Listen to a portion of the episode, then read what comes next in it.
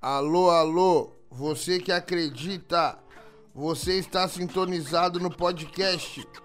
Todo dia um papo de rap. Aqui quem fala é o Adalberto. Salve!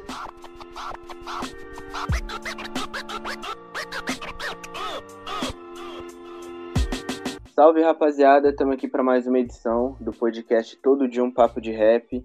Nessa edição a gente trouxe um convidado ilustre, o Marcola Bituca, um mano que a gente estava curtindo muito o som. Se apresenta aí, Marcola. Salve, salve galera. Eu sou Marcola Bituca, natural de Salvador, Bahia. 28 anos, muitos anos de música aí, muita correria. Eu vou trocar uma ideia com vocês aí. E que vamos, Deus abençoe. Não pise na grama que a terra é santa. Não pise na grama que a terra é santa. Não pise na grama que a terra é santa.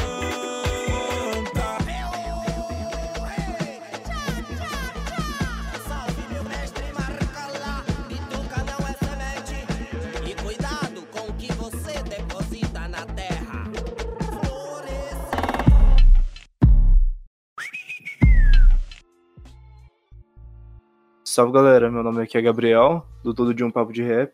Salve galera, aqui é o Boys, obrigado aí quem que tá ouvindo. Salve tropa, aqui quem tá falando é o Balsa, do Todo de um Papo de Rap. E eu tô agradecendo aqui quem tiver sintonizado com a gente. Vamos começar o papo. Então, Marcola, na sua introdução aí você já disse que tem muitos anos de, de carreira, de música. Conta um pouquinho pra gente sobre o seu início de carreira aí. Salve família. Uh, eu comecei a rimar assim em 2007 no colégio, mas eu já vinha da, da literatura, da, do próprio convívio de, com mangá, com, com história em quadrinho, com romance de diversos tipos assim, né? Minha mãe foi minha primeira professora, então eu já vim meio que da literatura, eu já gostava muito de escrever e de escrever música também, mas mais começar a carreira musical mesmo assim, é, de subir no palco a primeira vez foi em 2007. Eu tinha, sei lá, uns 15, 16 anos, não, tenho, não lembro exatamente. Mas foi nesse período que eu comecei a fazer música, né? Mas eu acredito que levar a sério mesmo assim, de ver a parada como profissão, de, de, de levar a sério como carreira, em 2016, mano. Então eu considero aí que eu tenho uns quatro anos de carreira, mas uns 13 anos fazendo música, já participando ativamente dentro da minha comunidade, indo em show, é, fazendo. A gente fazia uma, um evento chamado Tributo à Sabotagem aqui na minha rua. Então a gente ativamente assim desde, desde 2007, mas enquanto carreira artística assim, músico, levando para algo mais profissional da coisa só em 2007, só em 2016, perdão, 2016. E, mano, e todo esse tempo aí, você sempre, tipo, a, o gênero que você se identificou foi o rap? Desde esse tempo? Não, mano. Acho que, pô, quando eu comecei, eu... É, o rap chegou muito depois, na real, assim. Quando eu era moleque, eu sempre falei isso, né? Eu acho que eu vim mais do reggae, tipo... É, minha rua, eu morava num bairro chamado Pirajá, e na minha rua só tinha reggae, velho. Tipo, os caras ouviam o pagode de Salvador, né? Pagode baiano, evidentemente é, Olodum demais, é da minha, da minha vivência também, mas os caras na minha rua via muito reggae, Jacob Miller, muito Bob Marley, é, os, os reggaes aqui da Bahia, Edson Gomes, Ed Vox, é, Morrão Fumegante, então eu vi muito, foi o meu primeiro start assim de música, assim, sacou? Tipo, e, e era louco que os caras na minha rua tinham um, um péssimo hábito de se vestir de terno e bermuda tactel, com bermuda de tecido, assim. Tipo, era coisa de doido, velho. Tipo, os caras tudo se vestiam assim na rua. E eu, moleque, sei lá, com 6, 7 anos, fala, caralho, eu queria me vestir assim também, minha mãe nem pensar. De jeito nenhum. Mas aquilo ficou marcado. Ficou marcado, ficou, ficou marcado assim em minha vida naquele momento, porque é, era muito estético, né? Era uma coisa de maluco, mas era muito estético. Assim, era uma estética rua. diferente, né? E, e, a, e o jeito de e o jeito de ouvir também, né? Tipo, é, os caras já eram sound system, tipo, sem ninguém ouvir essas palavras, sem nunca ter sido mencionado pra gente, sacou? Tipo, é, as caixas de som era tudo de madeira, era tudo, tudo, sei lá, mano, era tudo muito underground mesmo assim, sacou? O bar todo colorido, as caixas de madeira, a rua toda se juntava para curtir um som, para dançar, rua grande, sacou? É tipo, era uma Jamaica na minha rua. Eu cresci no meio de uma Jamaica, tipo assim dizer, os caras subindo e descendo de cavalo. Tá ligado, mano? Um cenário. Aquilo na minha cabeça, quando eu tinha sete anos, eu queria transformar tudo aquilo em música naquele momento, assim, mas não sei se eu tinha a ferramenta ou. Não sei exatamente por que eu não fiz, né?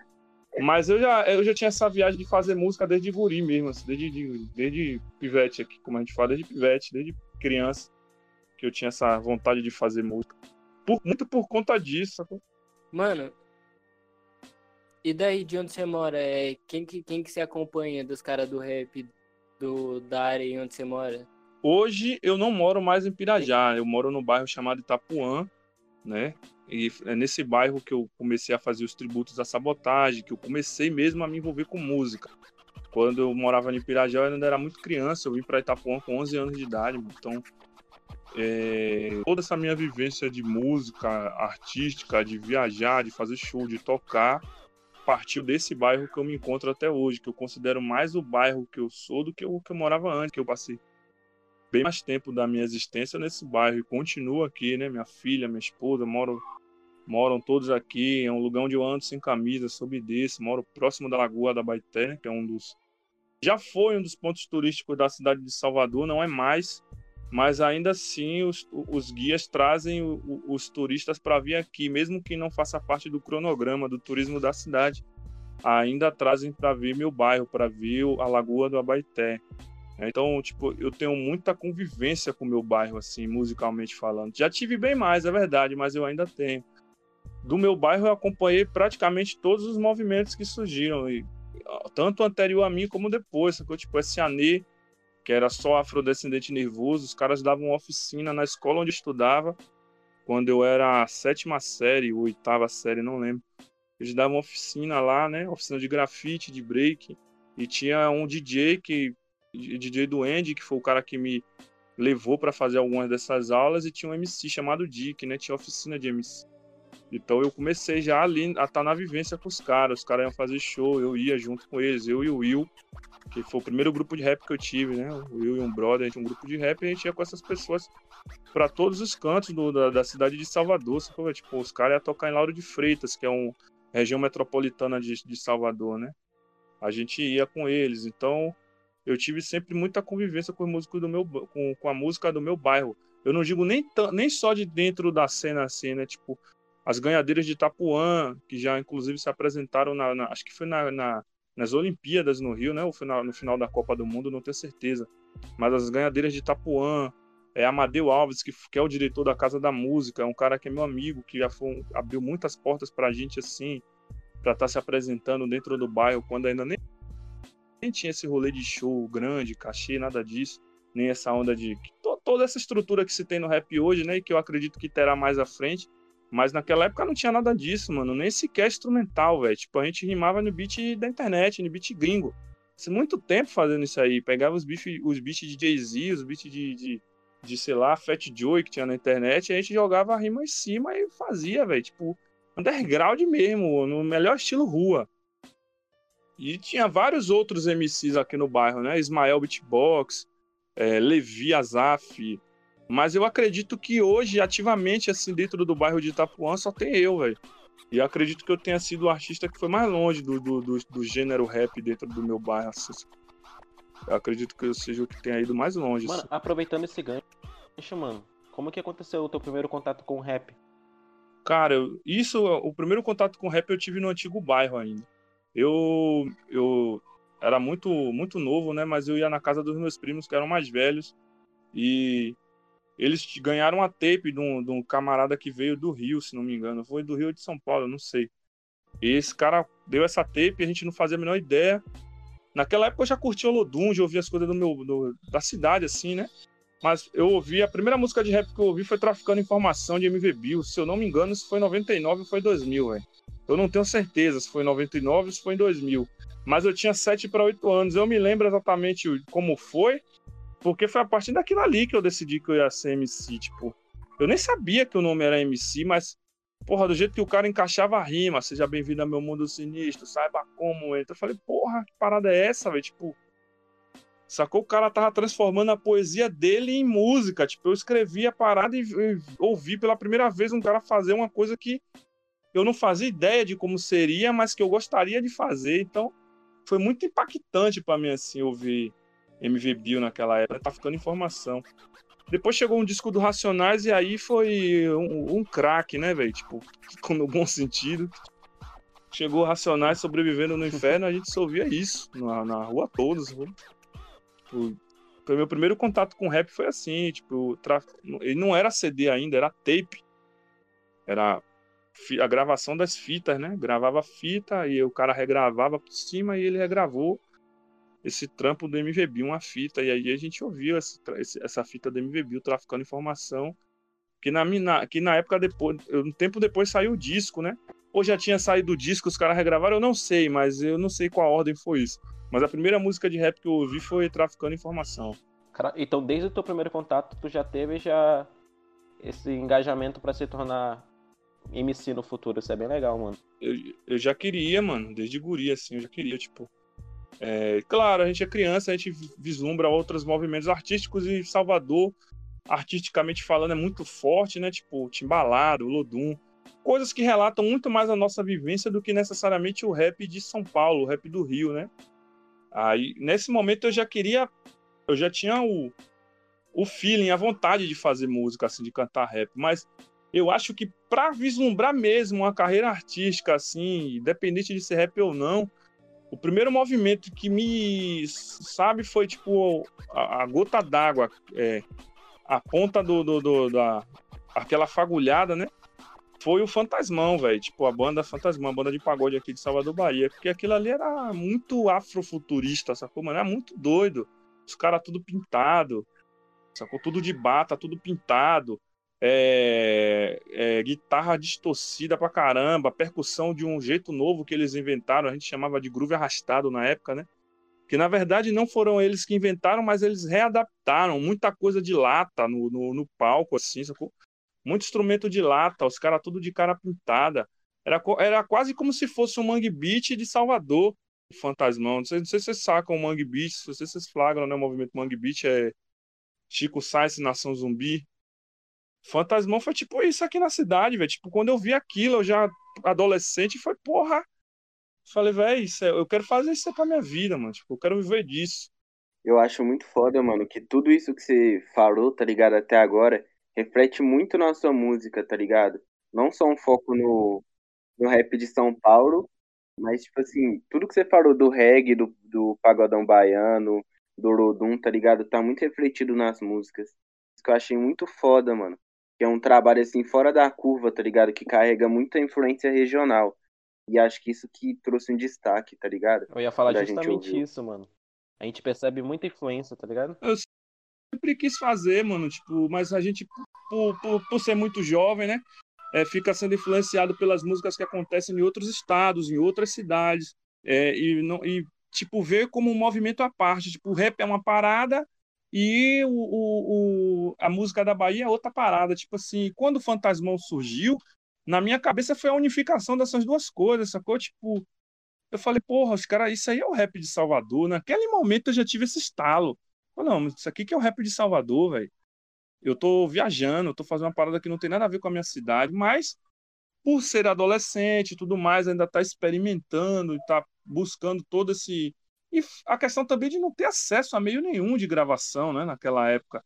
2007 a 2010 era terrível, não tinha, eu não tinha acesso a nada. Eu consegui o primeiro instrumental com o DJ Bandido, sacou? Tipo, que é um DJ de muito tempo aqui da minha cidade, mas é, não tinha essa facilidade que hoje se tem de, dessa quantidade de beatmakers e produtores musicais. Vocês estão entendendo o que eu estou falando? Hoje é o cara que começa a rimar hoje é muito mais fácil, velho. Tipo, tem muita opção. Cara, já para conhecer um produtor musical, muita opção, a gente qualquer coisa, tem SoundCloud tá recheado de beats que são muito bons, inclusive, né? Mas, e eu já comprei beat, eu, eu vou dizer para vocês que eu já comprei beat até na mão do Nocivo Showmon, velho.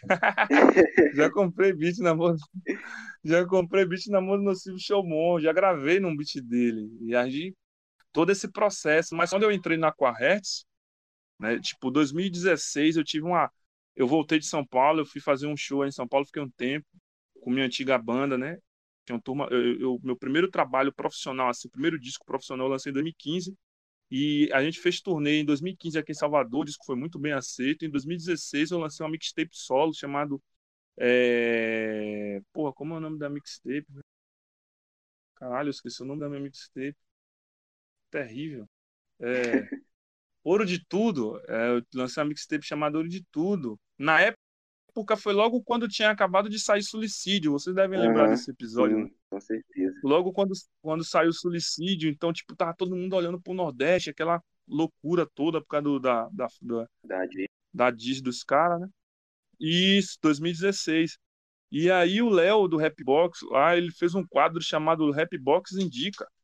Eu lembro E nesse disso. quadro, o primeiro projeto que saiu nesse quadro foi o meu. Se vocês procurarem lá no YouTube, ainda tem, no, no Léo no Léo Indica, Rapbox Indica, o primeiro quadro que teve sa- falando foi o Foi Trem Bala do 2016 Litoral, isso, que era acho, meu né? projeto. Esse projeto era um projeto que era minha carreira solo em participação com vários beatmakers de todos os cantos do país, sacou? Tipo, e, inclusive MDN, que produziu muita coisa pra mim. MDN, o produtor da Cristal, é meu amigo de muitos anos, ele produziu muita coisa pra mim. É, aí a gente lançou essa mixtape, tipo, barulho, a parada fez um barulho estrondoso assim na cidade, tipo, porra, na época todo mundo, a galera que já me conhecia passou realmente a me ver como um artista de dentro da cidade. Não, esse cara existe. Esse cara não é um cara qualquer fazendo coisas na cidade, esse cara realmente existe. Só que depois que eu lancei essa mixtape, eu fiquei muito tempo em ato, mano. Eu fiquei em 2017 todo sem lançar nada, e 2018 também, eu fiquei dois anos sem lançar praticamente material nenhum. Porque eu tava muito desgastado de rap, de viajar, de tudo isso, e ver que a parada não tava me dando uma condição de sustentar minha família e tudo mais, né, mano? Tipo, enfim, muita, é todo esse processo artístico que é muito difícil, é difícil demais. E aí eu dei uma pausa, eu tava decidido a parar assim, mas a gente acho que a gente nunca para, né? Gente, eu dei uma pausa.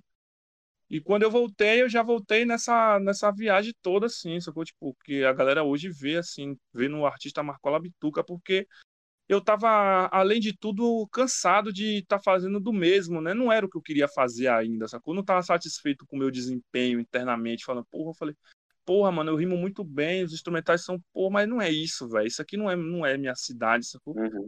A galera que é daqui ouve essa parada não curte, velho. Eu tenho que cantar uma parada que seja mais com a cara da minha cidade. Foi aí que quando eu comecei a lançar todos os meus trampos na Aquarets, estúdio que tem aqui na Liberdade, né? O responsável é o Marcelo Santana, produtor, que é meu amigo hoje, né? A gente, inclusive, ele toca comigo, toca comigo. Se você for ver nas minhas lives, é o cara que tá ali operando os instrumentais e fazendo o back vocal, é ele que fez toda a produção dos últimos trabalhos que eu lancei, de todos os últimos trabalhos dos últimos dois anos. E aí, eu cheguei para ele e falei, mano, eu quero fazer uma parada que seja com a cara da minha cidade, com a cara do, do, do, do que eu sempre fui, assim, essa coisa, esse artista mais é, da rua de Salvador, não da rua. Não sou de São Paulo, não sou do Rio, velho. Uhum. Acho que São Paulo tem muito. Tem a característica do rap de São Paulo, tem a característica do rap do Rio, né? Os caras falam um pouco mais arrastado, uma coisa mais pegada na, na, na voz, assim, né? Tipo, sei lá, não sei se é por causa da gíria carioca, mas eu nasci no meio do, do, do, do tambor, velho. Tipo, tudo aqui é percussivo. Aqui um guri de 5 anos toca atabaque como ninguém, velho. Tipo, não tem nem conversa. Você já nasce. A cidade respira a percussão. É timbalado, lodum. É, é, porra, muitos movimentos nesse sentido. Muitos movimentos é, é, samba reggae, né? Que chama aqui. Samba reggae afrobeat. Então, porra, eu nasci nesse caldeirão. Eu andava nesses lugares. Eu, eu, tipo, no- nesses bairros, tanto na, tanto na praia como no subúrbio, tanto na, na, na em Itapuã como no Pelourinho, eu andava nesses lugares o tempo todo. Eu queria retratar alguma coisa da minha vivência, do que meus olhos estavam captando naquele momento. E foi partindo desse, desse, desse pressuposto que eu comecei a lançar os trabalhos mais com essa cara, né? Eu lancei o, eu lancei um single chamado Goli, lancei um single chamado Golias, depois eu lancei Semop, que foi quando o Rincon me conheceu, uma faixa chamada Semop, porque eu gravei um clipe no meio da colônia de pescadores aqui do meu bairro, tipo, ele me conheceu, ele falou comigo, me deu um salve, e aquele trabalho foi o trabalho ponto-chave para que a gente viesse gravar um feat depois ele tá no meu álbum. No... Inclusive o Rincon financiou parte do meu álbum, tá ligado? E deu uma parte para produzir esse álbum, financeiramente falando mesmo, me deu um dinheiro para poder É produ- produzir esse álbum, mano. Essas duas faixas que você Me ajudou estão muito, no- tá ligado?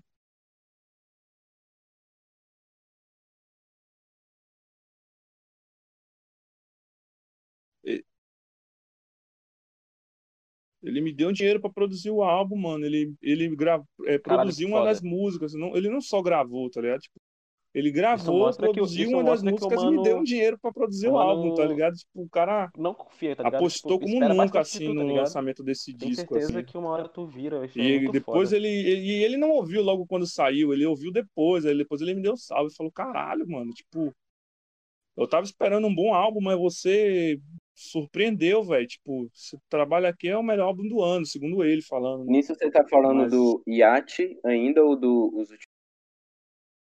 Dos últimos Filhos de Sião, os últimos Filhos de Sião, pra você ver quanto tempo foi, foi Aham. mais de um ano pra gente gravar, assim, na real. Foi- não, na- mais de um ano pra gente gravar, não, mas pela cronologia de tempo, foram mais de seis meses para gravar, mas mais de um ano para sair um trabalho novo, quase um ano depois. tá? Mas a Semop, Eu lancei a esse- Semop e a Gorias estão no Iate, né? Então, no Iate. Eu lancei elas como single nos, cli nos clipes dela, e depois a gente remasterizou e lançou junto do álbum Iate, que foi meu primeiro álbum, né? O projeto Marcola Bituca é muito novo, por isso que é, surpreende, me surpreende como tem como aconteceu rápido, assim, como E, tem mano, acontecido rápido certos processos, né? Porque eu tenho uma história na minha cidade enquanto morcegão, que era assim que me chamavam, enquanto turma do bairro, que era meu antigo grupo de rap. Mas o projeto Marcola Bituca começou em 2019, dezembro de 2018, janeiro de 2019, nessa faixa aí, janeiro de 2019. Foi quando foi lançado o Golias. Foi quando começou, tipo, vai fazer dois anos agora, em janeiro de 2021. Eu lancei, eh, nesse período de tempo, eu lancei dois EPs e dois álbuns, velho. Tipo, na minha carreira solo no Marcola Bituca, eu lancei um EP e dois álbuns.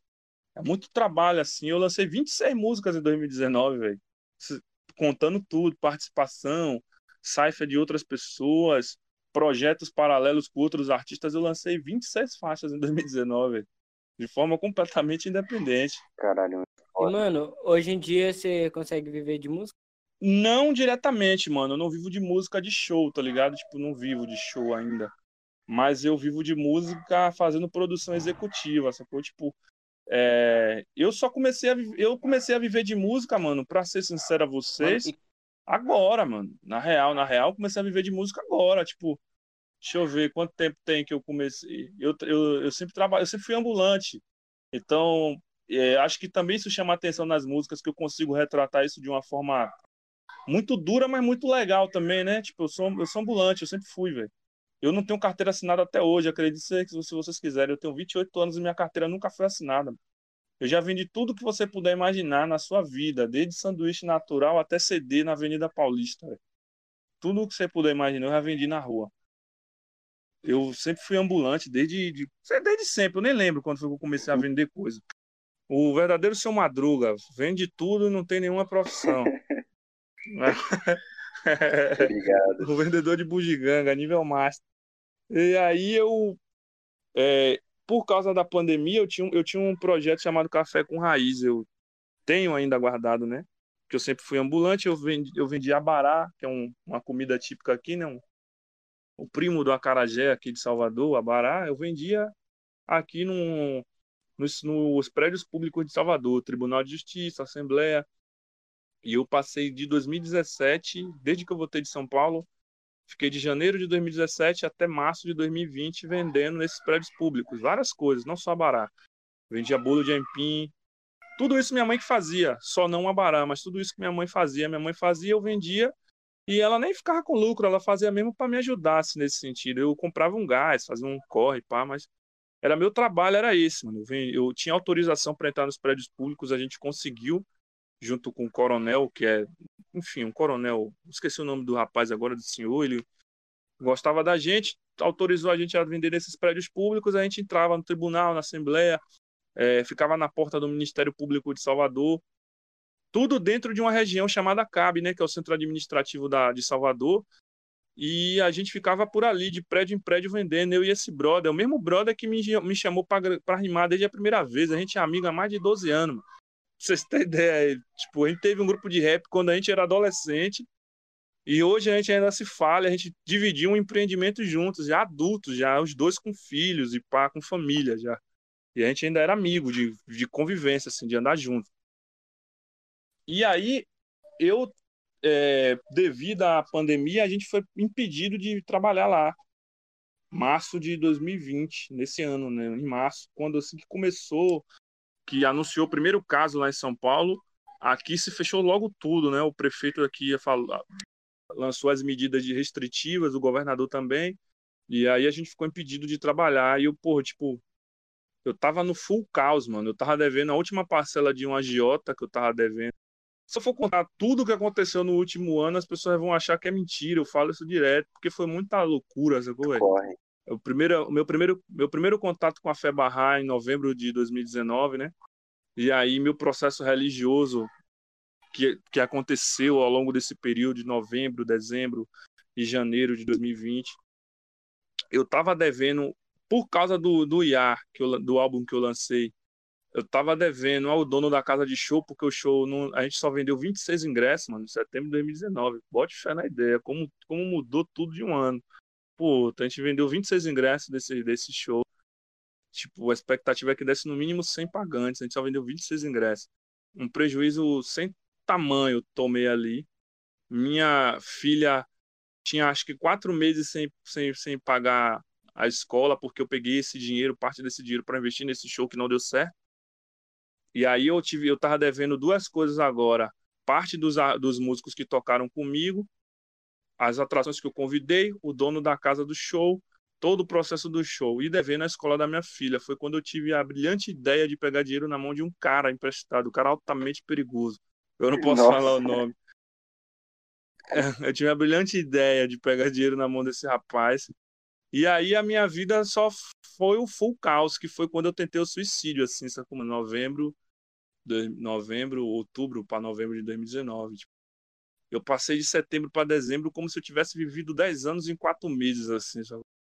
Foi brutal, foi brutal, brutal. Não consigo nem descrever assim.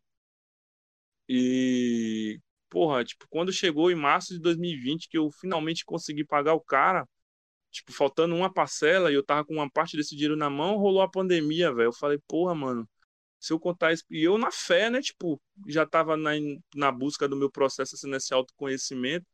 Hoje eu, eu me tornei um cara completamente estranho aos olhos das pessoas na rua, da minha família. Então, completamente estranho, mano. Uma mudança muito radical, assim, né? Aí eu já na minha fé, naquela onda de, porra, mano, como é que eu vou levantar esse dinheiro, velho? Mas eu consegui, dei um jeito, consegui pagar esse, esse, essa, esse, esse cara, paguei ele, tipo, paguei quatro parcelas, paguei a última em março. E falei, porra, mano, eu vou escrever um álbum, velho, eu vou contar tudo isso que aconteceu comigo, tá ligado? Tipo, que foi os últimos Filhos de Sião. Eu já tinha alguns trampos gravados e tudo mais, mas eu tinha ia escrever um álbum. Tipo, falei, pô, vou terminar esse álbum, mas eu não tava naquela onda de terminar esse, esse álbum. Quando foi que aconteceu a parada mais estranha de todas, de todo esse processo, que foi. Eu já tinha tentado gravar com o Rincon muitas vezes, velho. Nunca dava certo, mano. Nunca dava certo. Pela agenda dele, enfim, porque eu acho que eu também não era um cara muito assíduo, né? Eu não lançava muita coisa, enfim. Várias paradas assim. Aí eu tava em casa um dia qualquer, deitado no meu sofá, meu telefone tocou. Eu falei, ah, fui ver mensagem Rincon mano, eu tô indo pra Salvador amanhã, e aí vamos gravar aquela? Tipo, falei, caralho, tá? Fiquei dando, risada assim, né? Falei, beleza, não vou falar nada com ninguém não, vou deixar quieto. Se rolar, rolou. Do nada, do nada. Aí eu falei, tá, eu disse pro cara que, que o cara fez toda a logística, falou, mano, você passa lá no hotel, me pega tal hora e vai, e a gente vai pro estúdio lá do, do seu parceiro, lá na Liberdade. Eu falei, tá. Aí eu confirmei tudo e depois falei, mano, eu não tenho dinheiro para fazer isso. Do nada. Tipo, tá ligado? Tipo, Mas... quando você confirma uma parada com alguém, você. aí depois você, você faz. Você faz aquela reflexão, tipo, porra, eu tô duro, velho. Como é que eu vou fazer isso? Aí eu lembrei de uma parada que tinha acontecido. Eu lancei um EP chamado Jesus, com o Ministério A, né? Com os, com os outros brothers aqui que tocam comigo aqui em Salvador. Tem um cara que eu não sei de onde ele é, não sei se ele é do Canadá, não sei, mano, de onde ele é, não faço a menor ideia. ele é barrar também. E aí esse cara falou que gostou tanto do álbum que ele ia me dar um dinheiro para produzir outro trampo, mano. O cara mandou 50 dólares. Só que o dólar tava 5 e pouco, velho. 50 dólares aqui é quase 300 conto, mano. Eu duraço. Falei, porra. Meu Deus, que boa hora que esse dinheiro que eu... eu não conseguia tirar esse dinheiro do PayPal, velho. Esse dinheiro ficou lá um tempão. Esse dinheiro ficou muito tempo nesse PayPal. Isso aí foi em dezembro que esse cara me mandou o dinheiro. O Rincon só veio encontrar comigo em março. Ficou 90 dias com esse dinheiro preso. Eu Nossa. botava vários bancos para registrar e o PayPal não registrava o banco. falei, ah, foda-se, não vou pegar esse dinheiro então, deixa lá. Aí o, o Rincon veio, falou da, da situação e tal. Eu falei, ah, será que dá para pedir Uber pelo PayPal? Eu vi que podia. Eu falei, ah, vou pedir um Uber então. Pedi um Uber para buscar o cara. Eu falei, porra, não é possível que o dinheiro que o cara me deu para gravar um outro disco, eu realmente estou usando para gravar um outro disco. Não é possível, velho. Aí eu fui. Peguei o Rincon lá na, na, na, na Undina.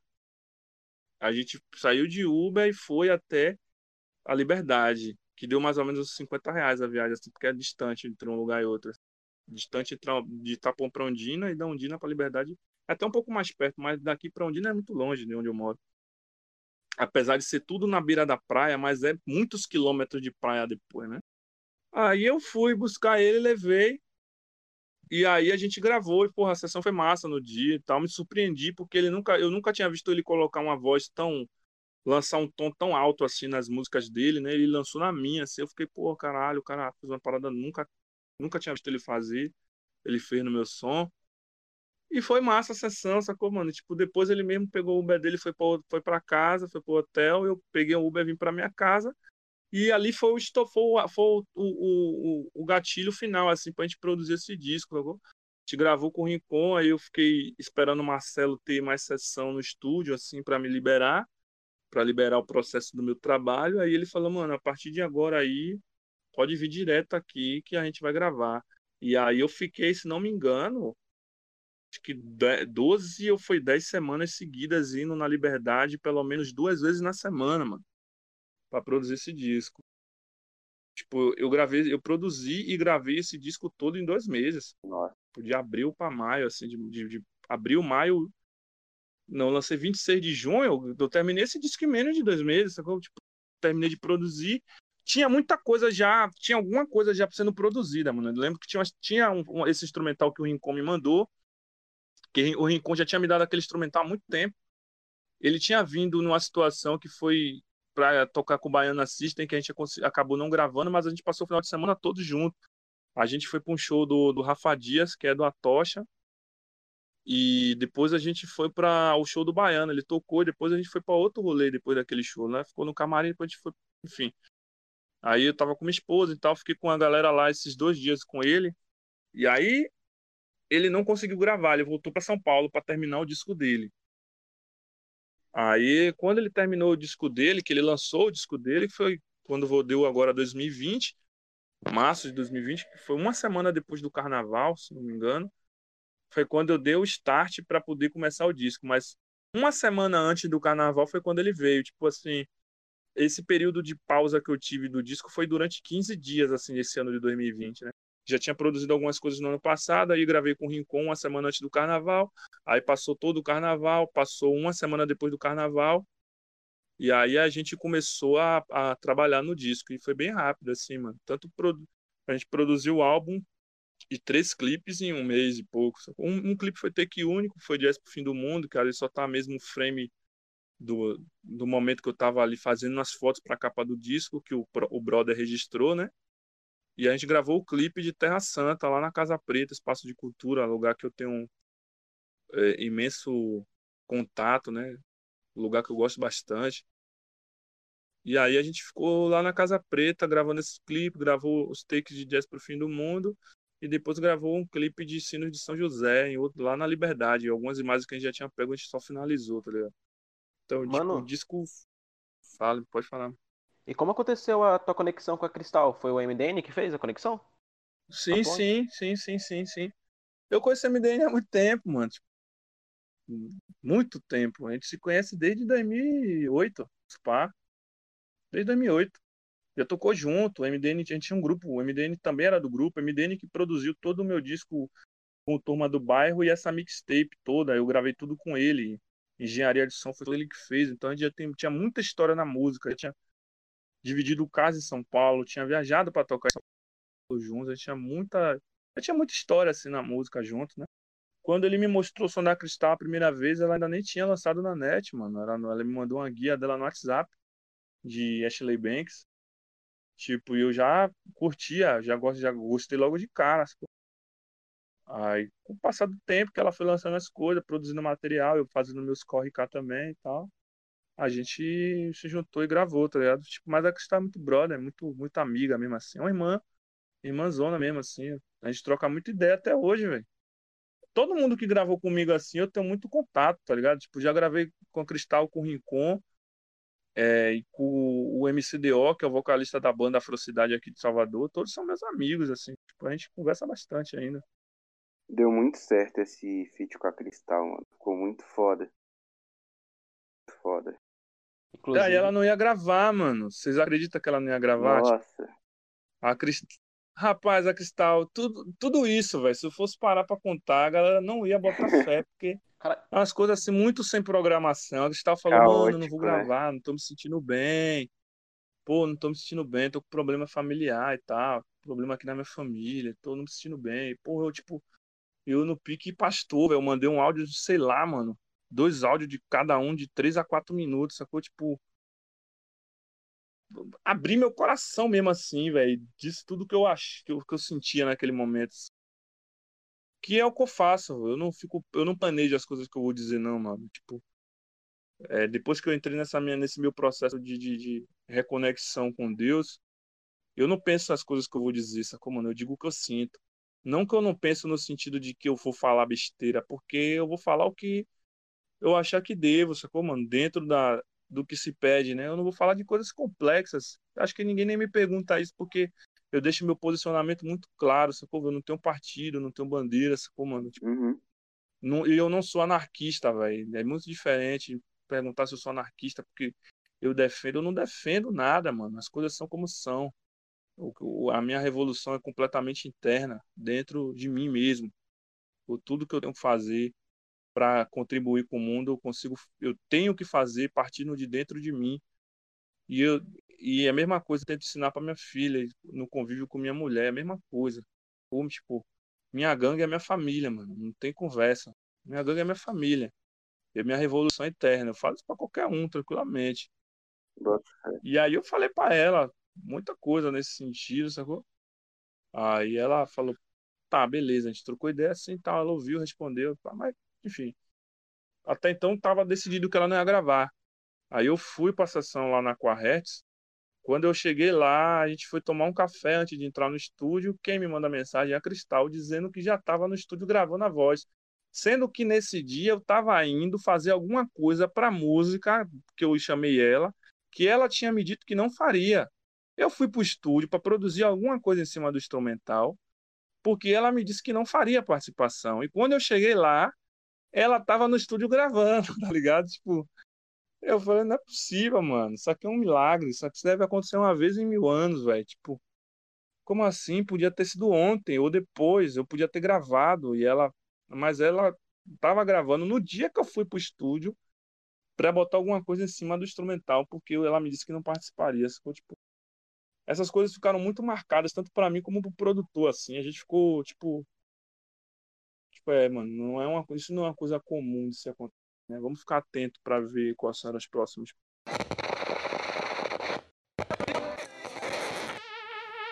Seis da manhã, acordar pra vender café sem tomar café. Irônico ou romântico, eu não sei, mas assim que é. Todos os semblantes são vazios e ninguém tá de boa. Aos olhos do pai eu sou super-homem, aos olhos do homem nem sou pessoa. Pede ponto e desce, vende, sobe, volta. Filha vai pra escola, vai, almoça e volta, você nem respira. E eles dizem que isso é normal. Mundo gira e roda, eu com quase 30 se lá dá meu piva. Mas quem é que liga se eu sou sob-humano? Isso é tão normal. Vendendo sonhos a prazos curtos, mas ninguém morre devendo. Palavras topes vai matar nós dois, porque tanto veneno. Nunca mais me odiei. Humanos não aceitam deuses, eu que foge o metal, e eles não compreendem. De frente pro pilar, quem não tem base treme. Quem não quiser amar, não acende, não acende. Esse é o segredo da vida que vocês todos perseguem. Te espero em casa, então não demore. Então não, então não demore.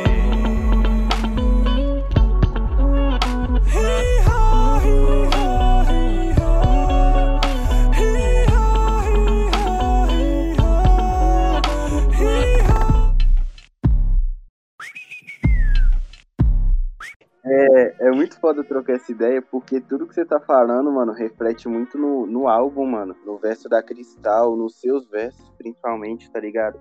O que você falou da conexão com Deus, que você retomou. É um bagulho que eu percebi no, no álbum, mano, uma espiritualidade muito grande, tá ligado? Sei se é de uma religião específica, mas em geral a espiritualidade, tá ligado? Uma coisa muito forte ali na, no álbum. E, tipo, foi uma conexão que você teve, assim, durante o processo do uso judicial mesmo ou foi é, antes? Como que foi isso? Começou antes, mano. Tipo, a gente lançou o primeiro trampo que a gente diz assim do novo gospel, a gente fica brincando, ah, novo gospel, a gente fica gastando aqui os caras, porque tipo, a gente lançou com o Ministerial, depois vocês até, vocês até procurem se vocês puderem, não sei se vocês já ouviram. Uhum. É um, é um trampo chamado Jesus. A gente pegou a capa do, do, do Exu do, ba, do Baco, né? E tirou o vermelho e colocou Jesus mesmo. Tipo, ele risca o, o J e o S e deixa Exu. A gente uhum. tirou o vermelho e deixou Jesus. Tipo, isso deu uma confusão muito grande. Essa ideia, obviamente, não foi minha. Só um cara muito maluco aqui poderia ter esse tipo de ideia, um brother da gente. Ele é muito maluco. E aí a gente. E eu fui mais louco ainda porque eu aceitei isso. Isso gerou uma confusão muito grande, velho. Muito grande mas o trabalho fez muito barulho também, que foi esse lançamento que a gente fez do Jesus. Na época no Twitter o ODB postou, tipo, sei lá, o bagulho bateu 100 mil plays rapidamente no Twitter, assim, tipo, em minutos, velho, por causa daquela capa. O, o, fotógrafo do cara me ligou, velho. Mano, tira isso do ar agora. O cara falou assim com a gente. Caralho. e aí o qual, brother. Qual que é o nome do grupo mesmo? Qual que é o nome do. É, Ministério IAR. Ministério IAR. Ah, Ministério ok. IAR. E Vocês tiraram do ar? A gente. Não, ele tomou strike, a gente não tirou do ar. O, o, o brother que, que teve a ideia, que é o Ramon, ele falou, mano, você pode até acionar as medidas judiciais se você quiser, mas a gente não vai tirar do ar, não, mano. Falou assim pro cara. Tá? E aí o cara. Enfim, algum contato que eles fizeram lá, né, deu strike na gente. Tanto no YouTube. No Spotify foi tão foda que o disco não voltou nunca mais pro Spotify, mano. De jeito nenhum, velho. Não tinha jeito que fizesse esse disco voltar pro Spotify. Só voltou agora, com outra capa, mas na época não voltava, de jeito nenhum. Mas, passado todo esse, esse trâmite de loucura, né? Acho que foi também porque eu tinha acabado de voltar do episódio do suicídio, tinha acabado de ouvir um pouco sobre a palavra do, do da fé barrar, né? É... O que acontece, mano? Na crença da fé barrar, eu não sou totalmente. Eu não sou, porque assim, o Barra é uma religião persa, né? Veio da Persa. E o povo de Barra, o povo original de Barra, não digo original no sentido de ser principal, mas são descendentes dire diretos, né? São são é uma religião herdada, né, de pai para filho assim, então são descendentes diretos assim. Mas qualquer um pode se autoproclamar, se autoproclamar do povo de Barra, qualquer pessoa pode se autoproclamar. Não tem restrição nenhuma. E a fé Barra acredita na multireligiosidade, né, de ver o mundo como uma única coisa. Né? Então, quando a gente fala, quando eu digo que é o álbum religioso, eu faço refer multi-referências a, a, a, a multireligiosas dentro do disco, é, fica muito impactante, sacou? Tipo, o cara que, que, que vê o Jesus daquela forma, que não é a forma que eu vejo, mas é como ele vê, ele consegue trocar ideia comigo. O cara que é do candomblé, ele consegue trocar ideia comigo. Eu tenho amigo de todas as religiões, velho. Esse brother meu é da Universal, esse brother que me chamou para rimar a primeira vez, a gente dividiu o grupo. Mas os caras que tocam comigo, de Doné, que tocava, toca comigo às vezes ainda, ele é do candomblé, mano. Tipo, eu tenho convívio com todo mundo, sacou? Tipo, todos os caras, de inclusive os que não são de religião nenhuma, tem um convívio com eles. A gente se dá muito bem. Tipo, a galera entende que a minha mensagem é assim porque é. Não é uma coisa e não é ofensivo a ninguém, sacou? Eu falo, eu acho que eu falo mais, na verdade, de, de, de vivência mesmo, assim, de vivência religiosa na prática, sacou, mano? Eu sempre digo isso, eu tive. Eu conversei com o pessoal do Barra no domingo agora, se não me engano. Que eles me pediram entrevista, o pessoal do Barrarte. E aí eu tava falando um pouco disso também, né? Porque assim, a gente fica tanto falando de revolução, de mudar o mundo, sacou? Tipo, e a gente é incapaz de, de ter um bom convívio com nossos pais, com nossa mãe, sacou, velho? Tipo, a gente tem medo de, de lutar contra o ego, de, de, de dizer que realmente não se sente capacitado de fazer coisas, ou de dizer que não entende certos processos. Eu não tenho meio. Eu já fui muito assim, mas hoje eu não tenho nada disso, mano. Se eu disser que eu não sei, eu não sei, velho, tá ligado? Tipo, vou fazer o que se eu não sei, mano? Vou me matar porque eu não sei. Eu não tenho que ter todas as respostas do mundo, sacou, mano? E, e foi um pouco disso também que eu falei pra Cristal. Eu não tenho que ter todas as respostas do mundo, velho. Ninguém tem, mano. Mas por que ficar todo mundo cagando regra do que é do que é certo, do que é errado, se certo e errado é só um ponto de vista, velho? Esse EP que eu vou lançar agora em janeiro, o Cavalo de Troia, fala um pouco disso. Tipo, pros gregos e pro troiano, o cavalo era bom, velho. Cada um da sua ótica de realidade, mas a única realidade que tinha era o cavalo, mano. Tá ligado? Tipo, o cavalo era a única coisa verdadeira que tinha ali. Porque tanto para um como para outro, o cavalo era a salvação. E o cavalo só era o cavalo, velho. Sacou? Tipo, eu, não, é, não é essa, essa parada de, dessa cagação de regra de certo, errado, de, do, que, do que deve ser feito, do que não é, do rap que tem que ser assim, do que tem que não ser, do que deve ser rap, do que não é. Tipo, foda-se, man. Quem liga para isso aí, velho? No final das contas, a gente só somos pessoas querendo é, é, ter uma vida melhor, mais digna. Viver uma existência de sabedoria, adquirir sabedoria para viver, mano. No fundo, todo mundo só quer isso. Ninguém vem a me dizer que não é isso que quer, não, porque isso aí é o que a gente quer. Todo mundo. Você quer ter dinheiro para quê? Para ter um, um sustento, para ter um, um, conforto. Daí o que você vai fazer com isso depois, isso é problema seu, velho. Se você vai se matar na droga, ou se você vai cuidar da sua família, ou se vai fazer os dois, isso é problema da pessoa, mano. A gente não tem que ficar nessa viagem de ficar interferindo, dizendo que é não. Todos têm que viver o seu próprio processo. Todo mundo tem que viver o seu próprio processo e aprender com ele, velho. Não existe essa parada de eu estar tá dizendo para vocês aqui qual que é certo, o que, que é errado, porque eu acho que meu disco tem que ser. A única coisa que eu luto dentro da música, assim, que não é nem tanto religiosa, é a questão da indústria, tá ligado? Porque, tipo, é uma parada que não faz o menor sentido, velho. Eu não cobro música porque eu, porque eu quero ganhar dinheiro, ficar milionário, eu cobro porque eu preciso, porque eu, essa é a minha profissão, meu trabalho. Mas os caras é, cobrarem de um artista, ah, eu vou ser seu produtor aqui, vou te dar 30% da sua obra. Qual é, velho? Tipo, isso não faz sentido, mano. Como é que o cara que produz, o cara dá, deixa o sangue dele, deixa o sangue, o suor dele ali e fica com 30% do que ele produziu, mano? Que loucura é essa, velho? É foda. Sacou? Como se o MC fosse cantar a capela se não tivesse como é se. E eu digo, eu, quando eu falo nesse sentido, eu não tô falando nem só do MC nem do beatmaker, porque eles são a ponta do. do, eles são apenas a, a, a ponta da, do iceberg, a pequena pontinha a do iceberg. Geral, né? Eu digo a indústria, por exemplo, eu digo, por exemplo, o Spotify, velho. Tipo, porra, todo um processo. Às vezes a gente gasta, sei lá, mil conto para produzir um clipe, dois mil reais para produzir um filme, cinco mil para ganhar um dólar a cada mil plays, velho. Sacou, mano? Tipo, não, eu vi tem... isso, mano, que os números do Spotify que eles dão pros artistas são baixíssimos. Não tem lógica isso não, mano. Tipo, por quê? Por que, que eu preciso do Spotify pra lançar as coisas, velho? Saca, saca, tipo, porque a plataforma me cobra, me paga um dólar a cada mil plays, mano. Eu investi muito mais do que aquilo, pra, talvez para um artista que já esteja ganhando uma bala, mas eu acho que isso é uma reclamação de todos, assim, sacou? De quem tá ganhando tanto bem como quem não tá ganhando porra nenhuma, porque isso é uma exploração absurda do seu trabalho, velho. E é uma coisa que você não tem como controlar. Você não tem como, porque a distribuição digital hoje é assim. Você precisa de uma plataforma de música para lançar seus trabalhos. Não tem conversa, velho. E, mano, quem, quem que você curte de, de rap hoje no Brasil, hoje em dia, que você ouve bastante? Eu acho que eu ainda nem respondi outra pergunta se eu já vivo de música, mano. Eu falei tanto, mas enfim. Todo esse processo que eu disse aí que aconteceu foi para dizer isso, que depois que começou a pandemia e aí todo esse processo do disco, que eu lancei o disco, eu comecei a viver de música por agora, sacou, mano? Não diretamente de show, não diretamente de royalty, mas é, eu comecei meu, meu trabalho como produtor executivo começou a ser notado. Eu, eu, a gente ganhou um edital da prefeitura agora aí para 2021, então, tipo, porra, eu tô bem mais tranquilo. Porque eu tô, pelo menos, no primeiro semestre do ano que vem, eu já tenho como pagar minhas contas tranquilamente. Tipo, porra, ano passado eu passei o ano devendo.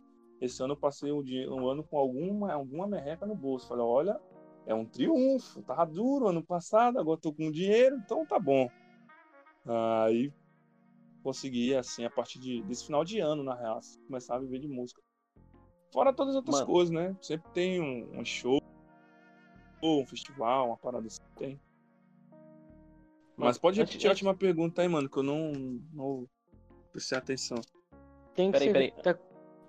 Peraí, uhum. Borges. Antes de responder essa questão das referências e tudo mais, como que é o sentimento, mano, de depois de tanto corre na produção aí dos últimos Filhos de Sião, um álbum que é maravilhoso de ouvir, tá ligado? Ver o reconhecimento tanto do público quanto de grandes artistas. O Neil, ele já passou aqui pelo podcast, e ele te citou, mano, como como um cara foda da cena que tá aparecendo agora, tá ligado? Ele, ele disse que tu é uma das revelações do ano e vai ser um dos artistas que vai brilhar no que vem no próximo ano. Como que você se sente tendo esse reconhecimento?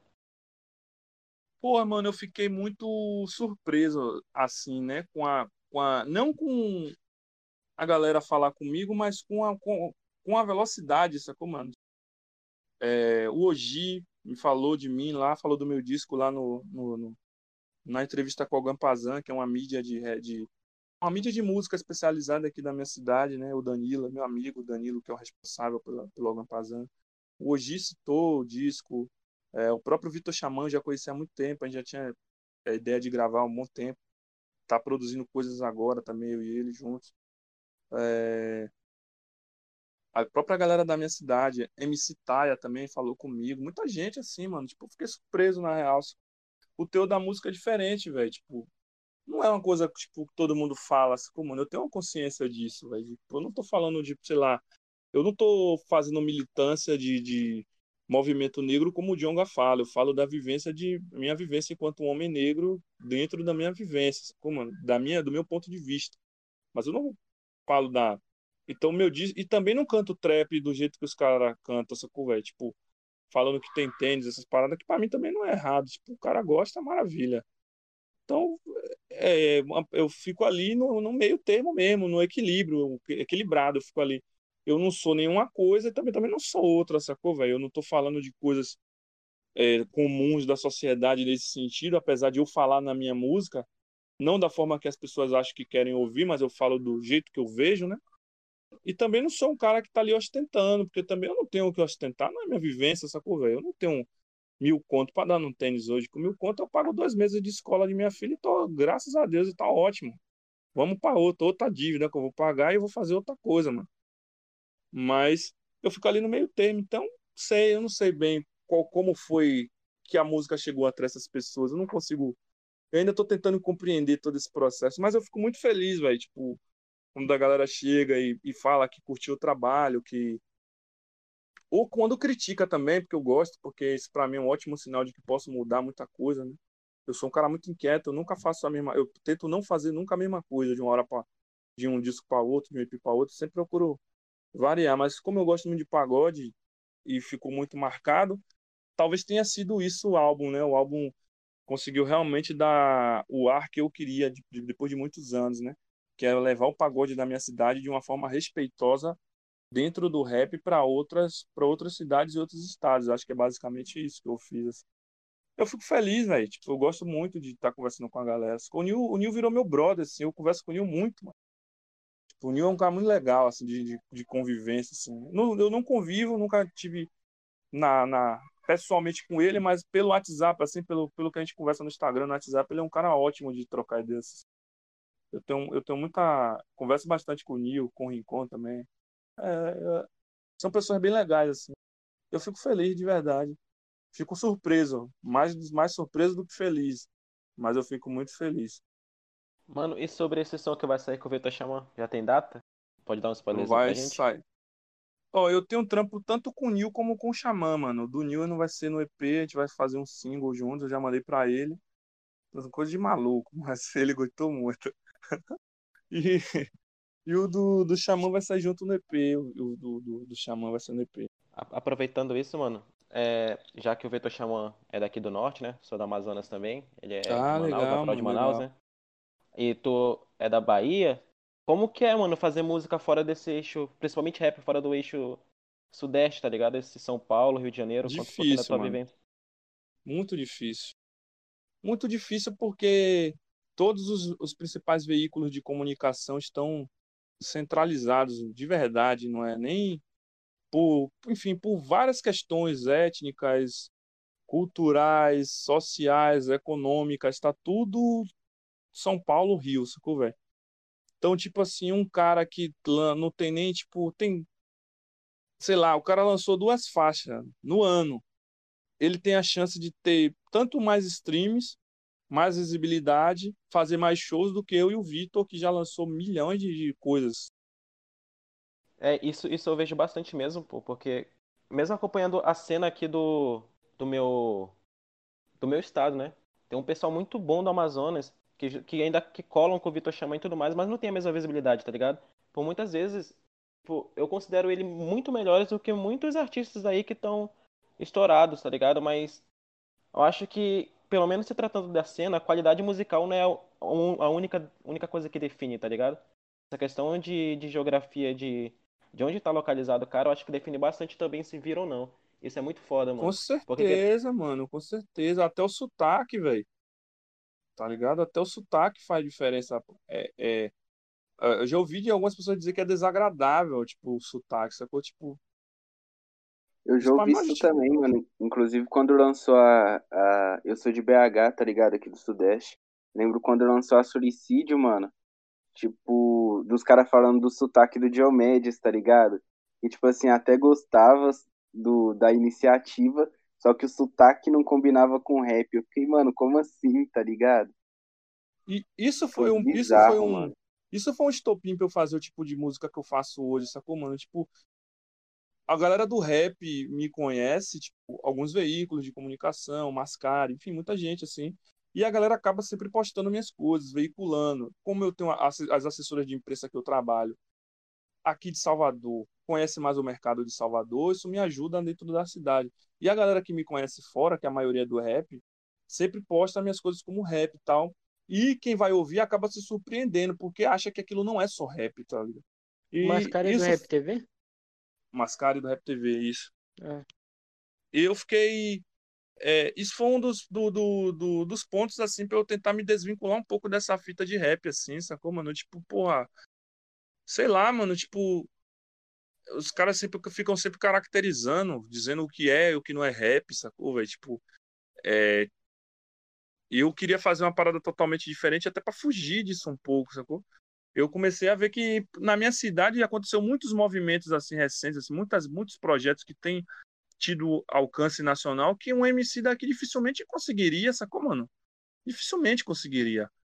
E os caras têm tecnicamente a mesma vivência que eu tive. Tipo, o Russo é de MC de freestyle, veio da rua. O Russo Passapulso, vocalista do Baiana System, tá ligado? Tipo assim, o que o Baiana System faz hoje, nenhum grupo de rap ou MC de Salvador conseguiria, tá ligado? Tirando o Baco. Só que pra quando não vai ter outro solicídio, velho. Não, não vai, mano. Então eu, eu sempre falo com os caras que tá aqui na minha vivência é, daqui da cidade. E falo pra galera do norte, nordeste, assim, que eu tenho contato. Se a gente não começar a criar fagulhas de movimentos, não vai acontecer nada. Tipo, aqui em Salvador se tem essa onda do novo Axé Music, né? Do, do, do Bahia Storm, dessa nova tempestade de música da Bahia, que é o Baiana System, que é o Afrocidade, que é o Atocha, que é coisas que Baco trouxe no último disco dele, que você vê que não é uma parada necessariamente tão rap assim. E o que eu fiz agora no meu álbum, sacou? E tem outros artistas mais que fazem isso. Tipo, o nosso rap é assim. A gente teve que, que fazer o nosso rap ser assim pra gente ter algum tipo de reconhecimento, sacou, mano?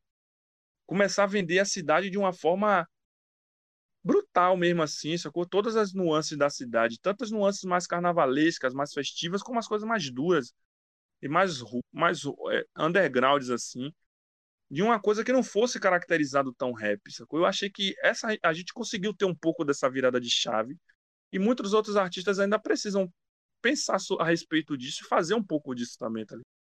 Eu acho que também a gente é- é- erra muito nesse sentido. Eu acho que a gente que é do Nordeste, que é do Norte, a gente às vezes acaba tentando preencher o mercado de São Paulo e do Rio, tem, esperando que essas pessoas no, nos deem alguma visibilidade e não tem diálogo nenhum com a nossa cidade, com o nosso estado, É não isso. diálogo nenhum. Sim. Sim, Tá ligado? Demais, mano. Demais. Aí é por isso fica que eu acho aquela muito coisa. importante trazer essa regionalidade pro, pro, pro, pro movimento, tá ligado? Que como você faz, como. Enfim. Porque, querendo ou não, a gente acaba produzindo só o que o Sudeste quer consumir, tá ligado? Eu acho que eu acho isso muito, muito errado. Muito, muito errado. É, é importante sim é, ressal- é, dar uma ressaltada na nossa cultura dentro do rap, porque o rap, querendo ou não, ele não é só aquilo que o, que o Sul produz, tá ligado? Não é só o, sul, o, Sul- o Sudeste e o Sul que consome rap, tá ligado? Eu, por exemplo, eu, eu fico muito feliz quando eu vejo algum MC da- aqui da região produzindo algo com elementos que são da região, tá ligado? É muito foda isso. É, até um pouco de representatividade existe nisso, tá ligado? Claro, mano, claro. E quando eu falo de fazer coisas daqui, não é necessariamente tipo, sei lá, ah, vou botar um birimbau aqui porque é de Salvador. Às vezes não é isso, às vezes é uma gíria de Salvador. Uhum. Às vezes não é nem uma gíria, é uma virada de bateria que é característico da banda de pagode X de Salvador. O cara que é de Salvador fala, porra, essa virada de banda, essa virada de bateria aí é de Canário, da banda do, do, do, do Igor Canário. Porra, massa, gostei. O cara, sacou? Entender do mercado de Salvador. Eu sou da cidade, mano. Eu sempre gostei de pagode. Dificilmente alguém vai me falar de algum pagode aqui que eu não conheço. Pode até ser que eu não saiba, mas dificilmente do pagode baiano. Aí Pois eu não tinha nenhuma música com uma característica dessas.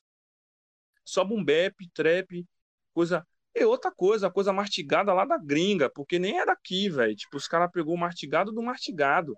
E que às vezes os gringos também nem produziam, que eles pegam o mastigado que vem lá de Londres, sacou? Eu tô sendo a cópia da cópia da cópia da cópia. Tipo, eu, eu tô sendo a quinta categoria da cópia, velho. Como assim, mano? Tipo, sacou? É. Nada a ver. Pois é.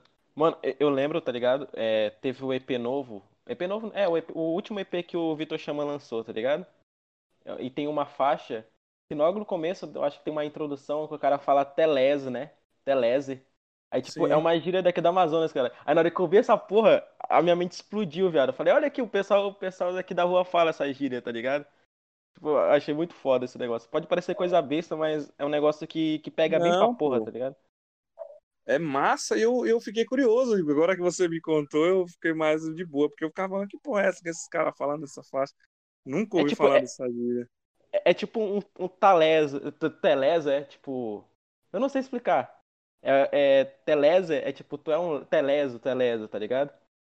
Tá ligado? Mais ou menos isso. Também, mano, partilho disso. Dá uma saudade da porra de sair, mano, tá ligado? Dar um rolê pela rua Telés, velho.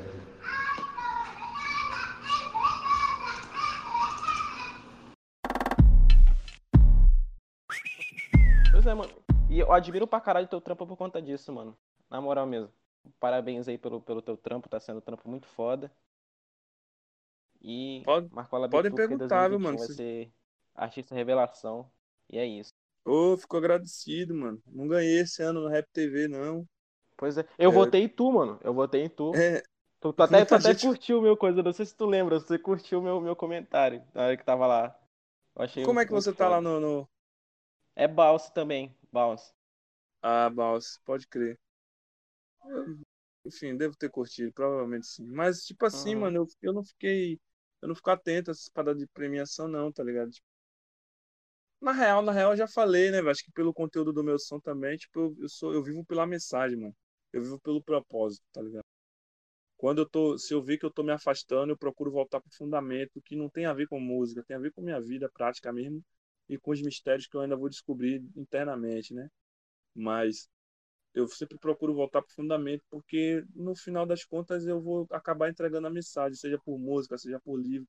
Eu só não vou entregar a mensagem se eu começar a ver o é, ver me ver como aquilo que eu não sou, tá ligado? Tipo, eu acho massa toda essa essa nuance artística que existe por trás da parada.